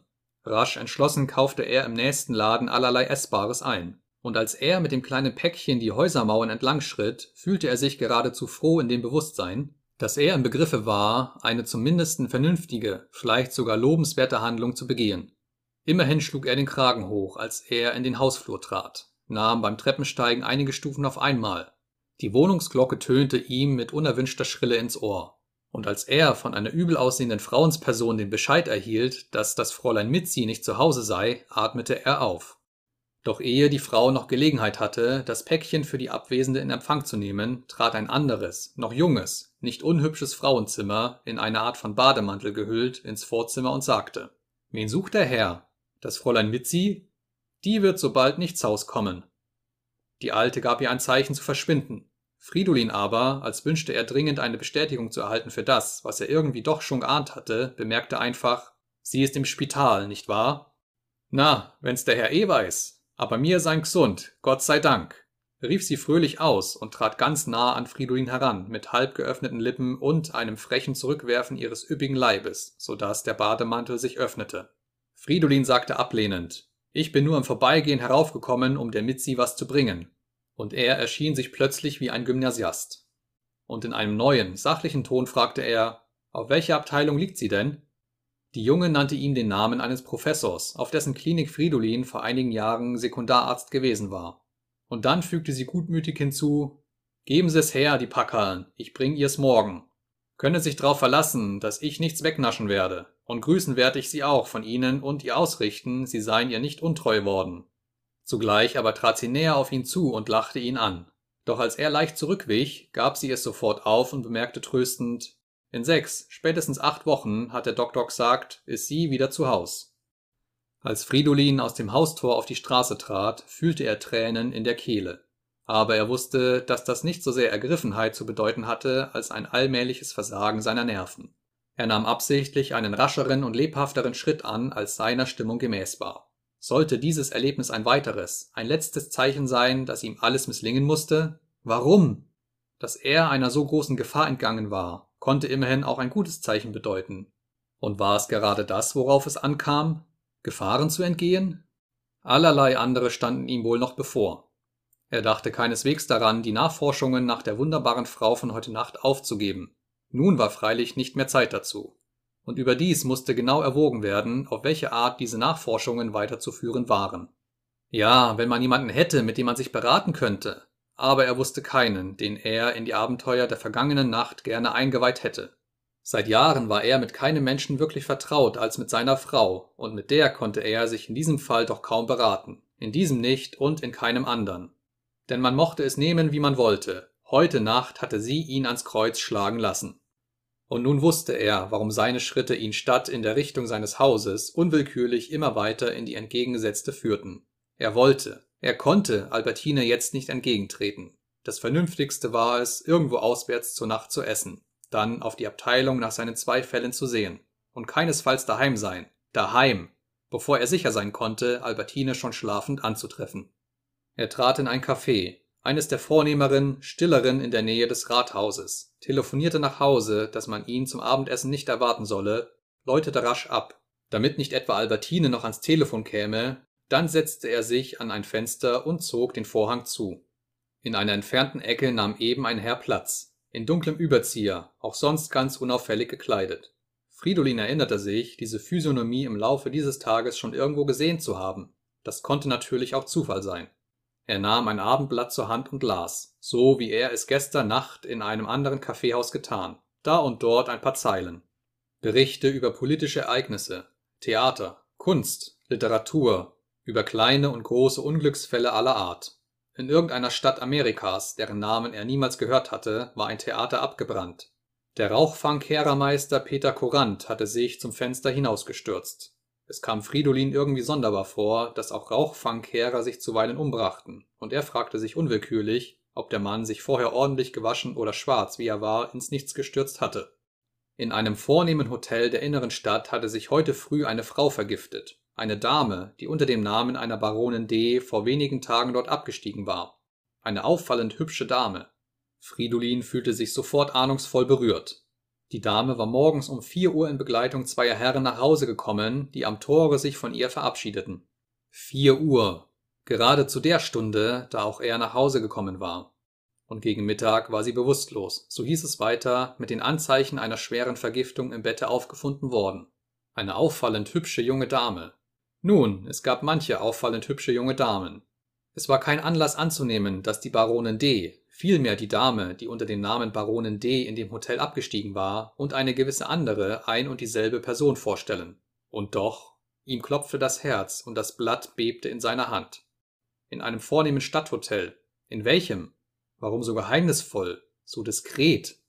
Er ließ das Blatt sinken und sah, wie zugleich der Herr dort in der fernen Ecke eine Zeitung, eine große illustrierte Zeitung, wie einen Vorhang vor sein Gesicht schob. Sofort nahm auch Fridolin sein Blatt wieder zur Hand, und er wusste in diesem Augenblick, dass die Baronin D. unmöglich jemand anderes sein konnte als die Frau von heute Nacht. In einem vornehmen Stadthotel. Es gab nicht so viele, die in Betracht kamen, für eine Baronin D. Und nun mochte geschehen, was da wolle. Diese Spur musste verfolgt werden. Er rief nach dem Kellner, zahlte, ging.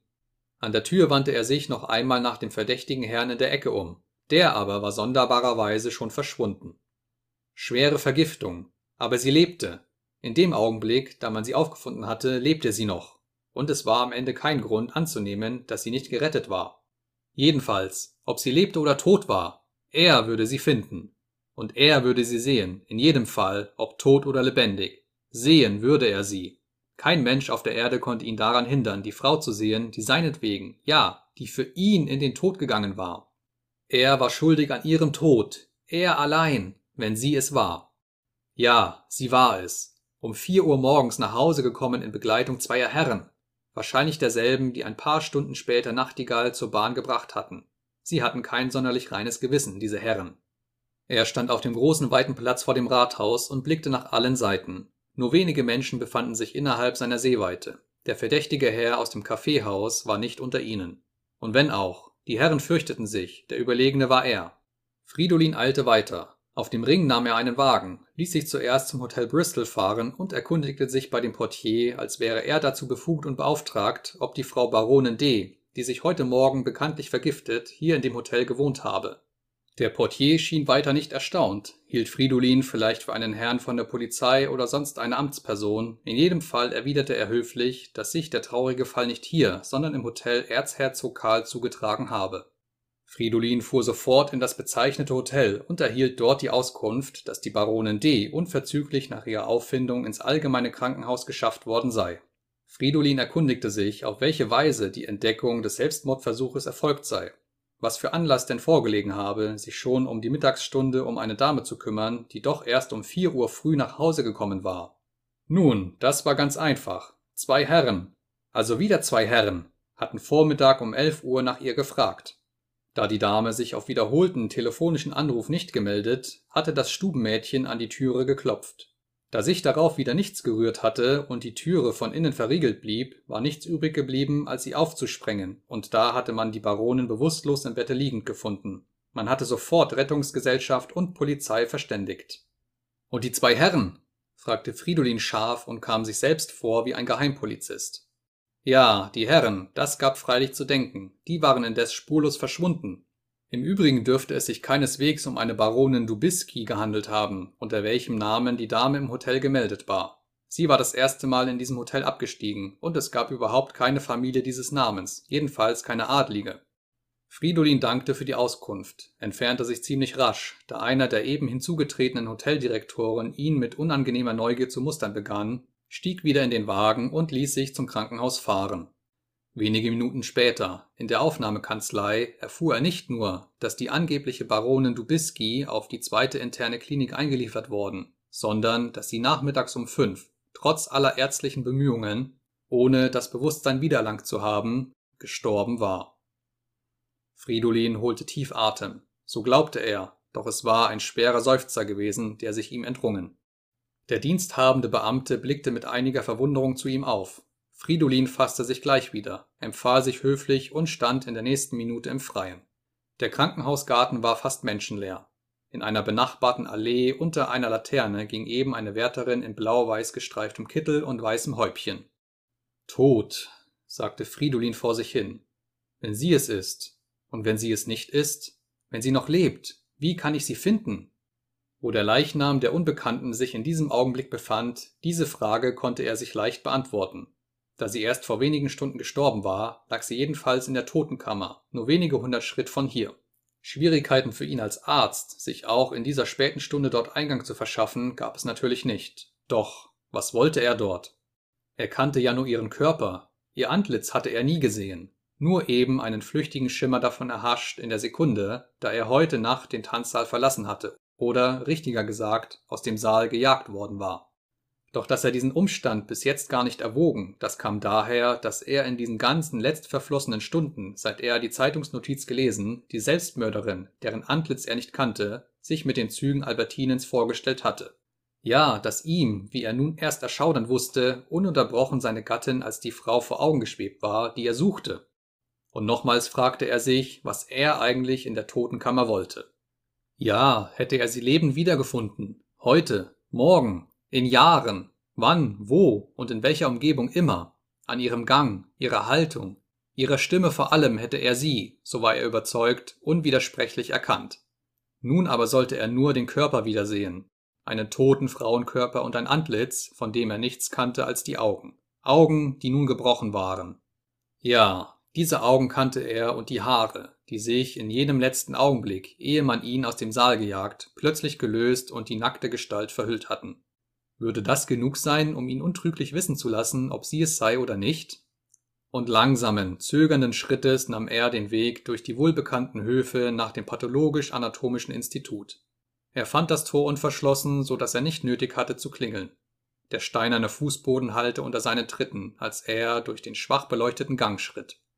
Ein vertrauter, gewissermaßen heimatlicher Geruch von allerlei Chemikalien, der den angestammten Duft dieses Gebäudes übertönte, umfing Fridolin.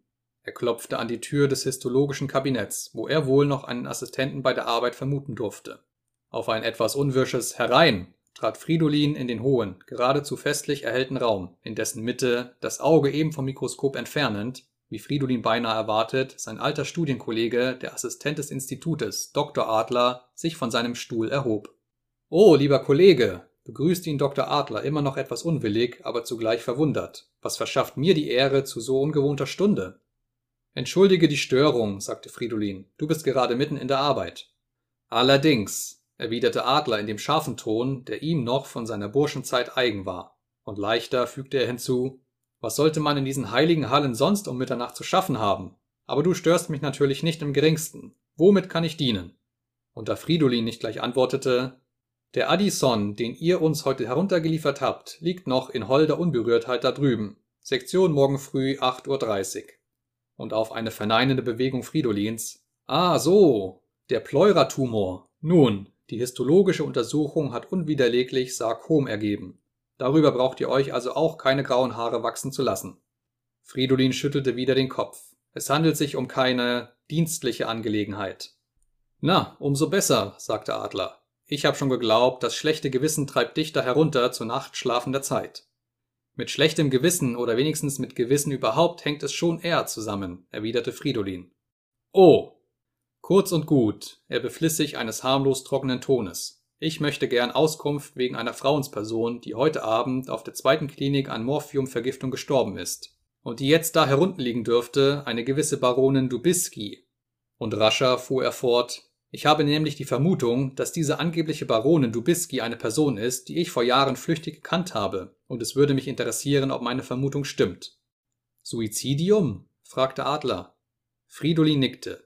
Ja, Selbstmord, übersetzte er, als wünschte er damit der Angelegenheit wieder ihren privaten Charakter zu verleihen. Adler deutete mit humoristisch gestrecktem Zeigefinger auf Fridolin. Unglückliche Liebe zu euer Hochwohl geboren? Fridolin verneinte etwas ärgerlich. Der Selbstmord dieser Baronin Dubiski hat mit meiner Person nicht das geringste zu tun. Bitte, bitte, ich will nicht indiskret sein. Wir können uns ja sofort überzeugen. Meines Wissens ist heute Abend keine Anforderung von der gerichtlichen Medizin gekommen. Also jedenfalls Gerichtliche Obduktion, zuckte es durch Fridolins Hirn. Das könnte wohl noch der Fall sein. Wer weiß, ob ihr Selbstmord überhaupt ein freiwilliger war. Die zwei Herren fielen ihm wieder ein, die so plötzlich aus dem Hotel verschwunden waren, nachdem sie von dem Selbstmordversuch erfahren hatten. Die Angelegenheit könnte sich wohl noch zu einer Kriminalaffäre ersten Ranges entwickeln. Und ob er, Fridolin, nicht gar als Zeuge vorgeladen würde? Ja, ob er nicht eigentlich verpflichtet wäre, sich freiwillig bei Gericht zu melden? Er folgte Dr. Adler über den Gang zu der gegenüberliegenden Türe, die halb offen stand. Der kahle, hohe Raum war durch die zwei offenen, etwas heruntergeschraubten Flammen eines zweiarmigen Gaslüsters schwach beleuchtet. Von den zwölf oder vierzehn Leichentischen war nur die geringere Anzahl belegt. Einige Körper lagen nackt da, über die anderen waren Leinentücher gebreitet. Fridolin trat zu dem ersten Tisch gleich an der Türe und zog vorsichtig das Tuch von dem Kopf der Leiche weg.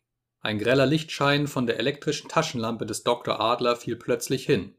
Fridolin sah ein gelbes, graubärtiges Männergesicht und bedeckte es gleich wieder mit dem Leichentuch. Auf dem nächsten Tisch lag ein hagerer, nackter Jünglingsleib. Dr. Adler, von einem anderen Tische her, sagte, eine zwischen 60 und 70, die wird's also wohl auch nicht sein. Fridolin aber, wie plötzlich hingezogen, schritt ans Ende des Saales, von wo ein Frauenleib ihm fahl entgegenleuchtete. Der Kopf war zur Seite gesenkt. Lange, dunkle Haarsträhnen fielen fast bis zum Fußboden herab. Unwillkürlich streckte Fridolin die Hand aus, um den Kopf zurechtzurücken, doch mit einer Scheu, die ihm, dem Arzt, sonst fremd war, zögerte er wieder. Dr. Adler war hinzugetreten und bemerkte hinter sich deutend, kommen alle nicht in Betracht. Also die? Und er leuchtete mit der elektrischen Lampe auf den Frauenkopf, den Fridolin eben, seine Scheu überwindend, mit beiden Händen gefasst und ein wenig emporgehoben hatte. Ein weißes Antlitz mit halbgeschlossenen Lidern starrte ihm entgegen. Der Unterkiefer hing schlaff herab. Die schmale, hinaufgezogene Oberlippe ließ das bläuliche Zahnfleisch und eine Reihe weißer Zähne sehen. Ob dieses Antlitz irgendeinmal, ob es vielleicht gestern noch schön gewesen, Fridolin hätte es nicht zu sagen vermocht. Es war ein völlig nichtiges, leeres, es war ein totes Antlitz. Es konnte ebenso gut einer 80-Jährigen als einer 38-Jährigen angehören. Ist sie's? fragte Dr. Adler. Fridolin beugte sich unwillkürlich tiefer herab, als könnte sein bohrender Blick den starren Zügen einer Antwort entreißen. Und er wusste doch zugleich, auch wenn es wirklich ihr Antlitz wäre, ihre Augen, dieselben Augen, die gestern so lebensheiß in die seinen geleuchtet, er wüsste es nicht, könnte es, wollte es am Ende gar nicht wissen. Und sanft legte er den Kopf wieder auf die Platte hin und ließ seinen Blick den toten Körper entlang schweifen, vom wandernden Schein der elektrischen Lampe geleitet. War es ihr Leib? Der wunderbare, blühende, gestern noch so qualvoll ersehnte? Er sah einen gelblichen, faltigen Hals.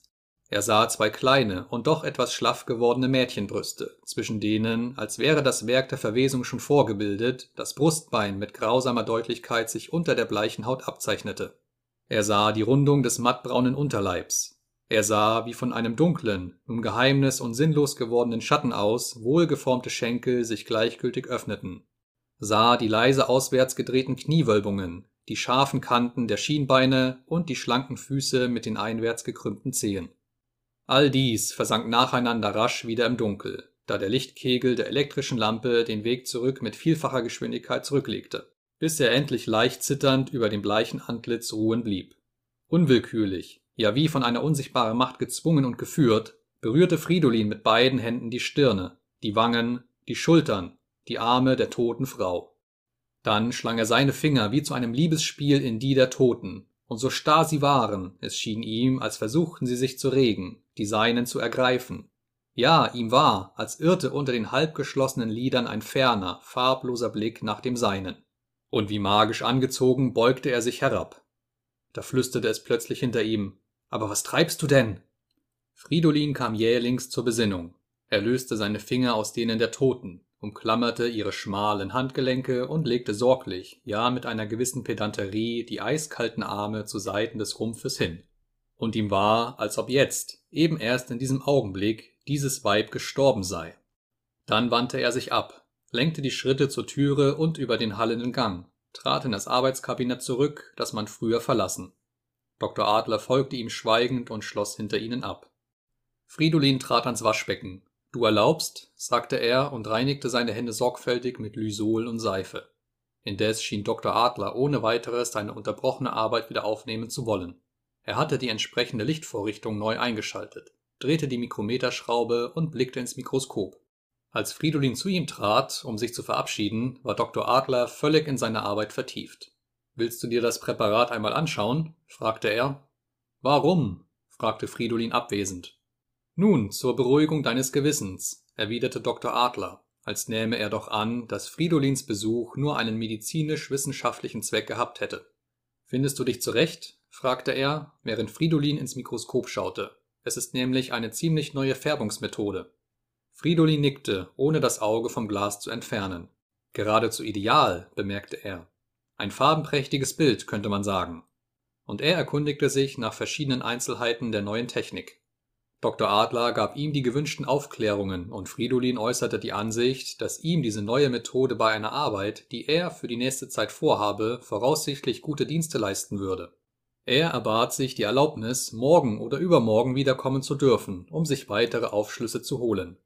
Stets gerne zu Diensten, sagte Dr. Adler, begleitete Fridolin über die hallenden Steinfliesen bis zum Tore, das indessen geschlossen worden war, und sperrte es mit seinem eigenen Schlüssel auf. Du bleibst noch? fragte Fridolin. Aber natürlich, erwiderte Dr. Adler. Das sind ja die allerschönsten Arbeitsstunden, so von Mitternacht bis früh. Da ist man wenigstens vor Störungen ziemlich sicher. Na, sagte Fridolin mit einem leisen, wie schuldbewussten Lächeln. Dr. Adler legte die Hand beruhigend auf Fridolins Arm. Dann fragte er mit einiger Zurückhaltung: Also, war sie's? Fridolin zögerte einen Augenblick, dann nickte er wortlos und war sich kaum bewusst, dass diese Bejahung möglicherweise eine Unwahrheit bedeutete. Denn ob die Frau, die nun da drin in der Totenkammer lag, dieselbe war, die er vor 24 Stunden zu den wilden Klängen von Nachtigalls Klavierspiel nackt in den Armen gehalten, oder ob diese Tote irgendeine andere, eine Unbekannte, eine ganz Fremde war, der er niemals vorher begegnet, er wusste, auch wenn das Weib noch am Leben war, das er gesucht, das er verlangt, das er eine Stunde lang vielleicht geliebt hatte, und, wie immer sie dieses Leben weiterlebte, was da hinter ihm lag in der gewölbten Halle, im Scheine von flackernden Gasflammen, ein Schatten unter anderen Schatten, dunkel, sinn- und geheimnislos wie sie. Ihm bedeutete es, ihm konnte es nichts anderes mehr bedeuten als, zu unwiderruflicher Verwesung bestimmt, den bleichen Leichnam der vergangenen Nacht. Sieben. Durch die finsteren, menschenleeren Gassen eilte er nach Hause, und wenige Minuten später, nachdem er, wie 24 Stunden vorher, schon in seinem Ordinationszimmer sich entkleidet hatte, so leise als möglich betrat er das eheliche Schlafgemach. Er hörte den gleichmäßig ruhigen Atem Albertinens und sah die Umrisse ihres Kopfes sich auf dem weichen Polster abzeichnen. Ein Gefühl von Zärtlichkeit, ja von Geborgenheit, wie er es nicht erwartet, durchdrang sein Herz. Und er nahm sich vor, ihr bald, vielleicht schon morgen, die Geschichte der vergangenen Nacht zu erzählen, doch so, als wäre alles, was er erlebt, ein Traum gewesen. Und dann, erst wenn sie die ganze Nichtigkeit seiner Abenteuer gefühlt und erkannt hatte, wollte er ihr gestehen, dass sie Wirklichkeit gewesen waren. Wirklichkeit? fragte er sich und gewahrte in diesem Augenblick ganz nahe dem Antlitz Albertinens auf dem benachbarten, auf seinem Polster etwas Dunkles, Abgegrenztes, wie die umschatteten Linien eines menschlichen Gesichts. Einen Moment nur stand ihm das Herz still, im nächsten schon wusste er, woran er war, griff nach dem Polster hin und hielt die Maske in der Hand, die er während der vorigen Nacht getragen, die ihm, während er heute Morgen das Paket zusammengerollt, ohne dass er es bemerkt, entglitten und von dem Stubenmädchen oder Albertine selbst gefunden sein mochte. So konnte er auch nicht daran zweifeln, dass Albertine nach diesem Fund mancherlei ahnte und vermutlich noch mehr und noch Schlimmeres, als sich tatsächlich ereignet hatte. Doch die Art, wie sie ihm das zu verstehen gab, ihr Einfall, die dunkle Larve neben sich auf das Polster hinzulegen, als hätte sie nun sein, des Gatten, ihr nun rätselhaft gewordenes Antlitz zu bedeuten, diese scherzhafte, fast übermütige Art, in der zugleich eine milde Warnung und die Bereitwilligkeit des Verzeihens ausgedrückt schien gab Fridolin die sichere Hoffnung, dass sie, wohl in Erinnerung ihres eigenen Traums, was auch geschehen sein mochte, geneigt war, es nicht allzu schwer zu nehmen. Fridolin aber, mit einem Male am Ende seiner Kräfte, ließ die Maske zu Boden gleiten, schluchzte, sich selbst ganz unerwartet laut und schmerzlich auf, sank neben dem Bette nieder und weinte leise in die Kissen hinein. Nach wenigen Sekunden fühlte er eine weiche Hand über seine Haare streichen, da erhob er sein Haupt, und aus der Tiefe seines Herzens entrang sich's ihm, ich will dir alles erzählen. Sie hob zuerst wie in leiser Abwehr die Hand. Er fasste sie, behielt sie in der seinen, sah wie fragend und zugleich bittend zu ihr auf. Sie nickte ihm zu und er begann. Der Morgen dämmerte grau durch die Vorhänge, als Fridolin zu Ende war. Nicht ein einziges Mal hatte ihn Albertine mit einer neugierigen oder ungeduldigen Frage unterbrochen. Sie fühlte wohl, dass er ihr nichts verschweigen wollte und konnte, Ruhig lag sie da, die Arme im Nacken verschlungen, und schwieg noch lange, als Fridolin schon längst geendet hatte. Endlich, er lag an ihrer Seite hingestreckt, beugte er sich über sie, und in ihr regungsloses Antlitz mit den großen hellen Augen, in denen jetzt auch der Morgen aufzugehen schien, fragte er zweifelnd und hoffnungsvoll zugleich Was sollen wir tun, Albertine? Sie lächelte, und nach kurzem Zögern erwiderte sie Dem Schicksal dankbar sein, glaube ich, dass wir aus allen Abenteuern heil davongekommen sind aus den wirklichen und aus den geträumten. Weißt du das auch ganz gewiss? fragte er. So gewiss, als ich ahne, dass die Wirklichkeit einer Nacht, ja, dass nicht einmal die eines ganzen Menschenlebens zugleich auch seine innerste Wahrheit bedeutet. Und kein Traum, seufzte er leise, ist völlig Traum. Sie nahm seinen Kopf in beide Hände und bettete ihn innig an ihre Brust. Nun sind wir wohl erwacht, sagte sie, für lange. Für immer wollte er hinzufügen, aber noch ehe er die Worte ausgesprochen, legte sie ihm einen Finger auf die Lippen und wie vor sich hin flüsterte sie niemals in die Zukunft fragen. So lagen sie beide schweigend, beide wohl auch ein wenig schlummernd und einander traumlos nah. Bis es wie jeden Morgen um sieben Uhr an der Zimmertür klopfte und mit den gewohnten Geräuschen von der Straße her, einem sieghaften Lichtstrahl durch den Vorhangspalt und einem hellen Kinderlachen von nebenan der neue Tag begann Bye.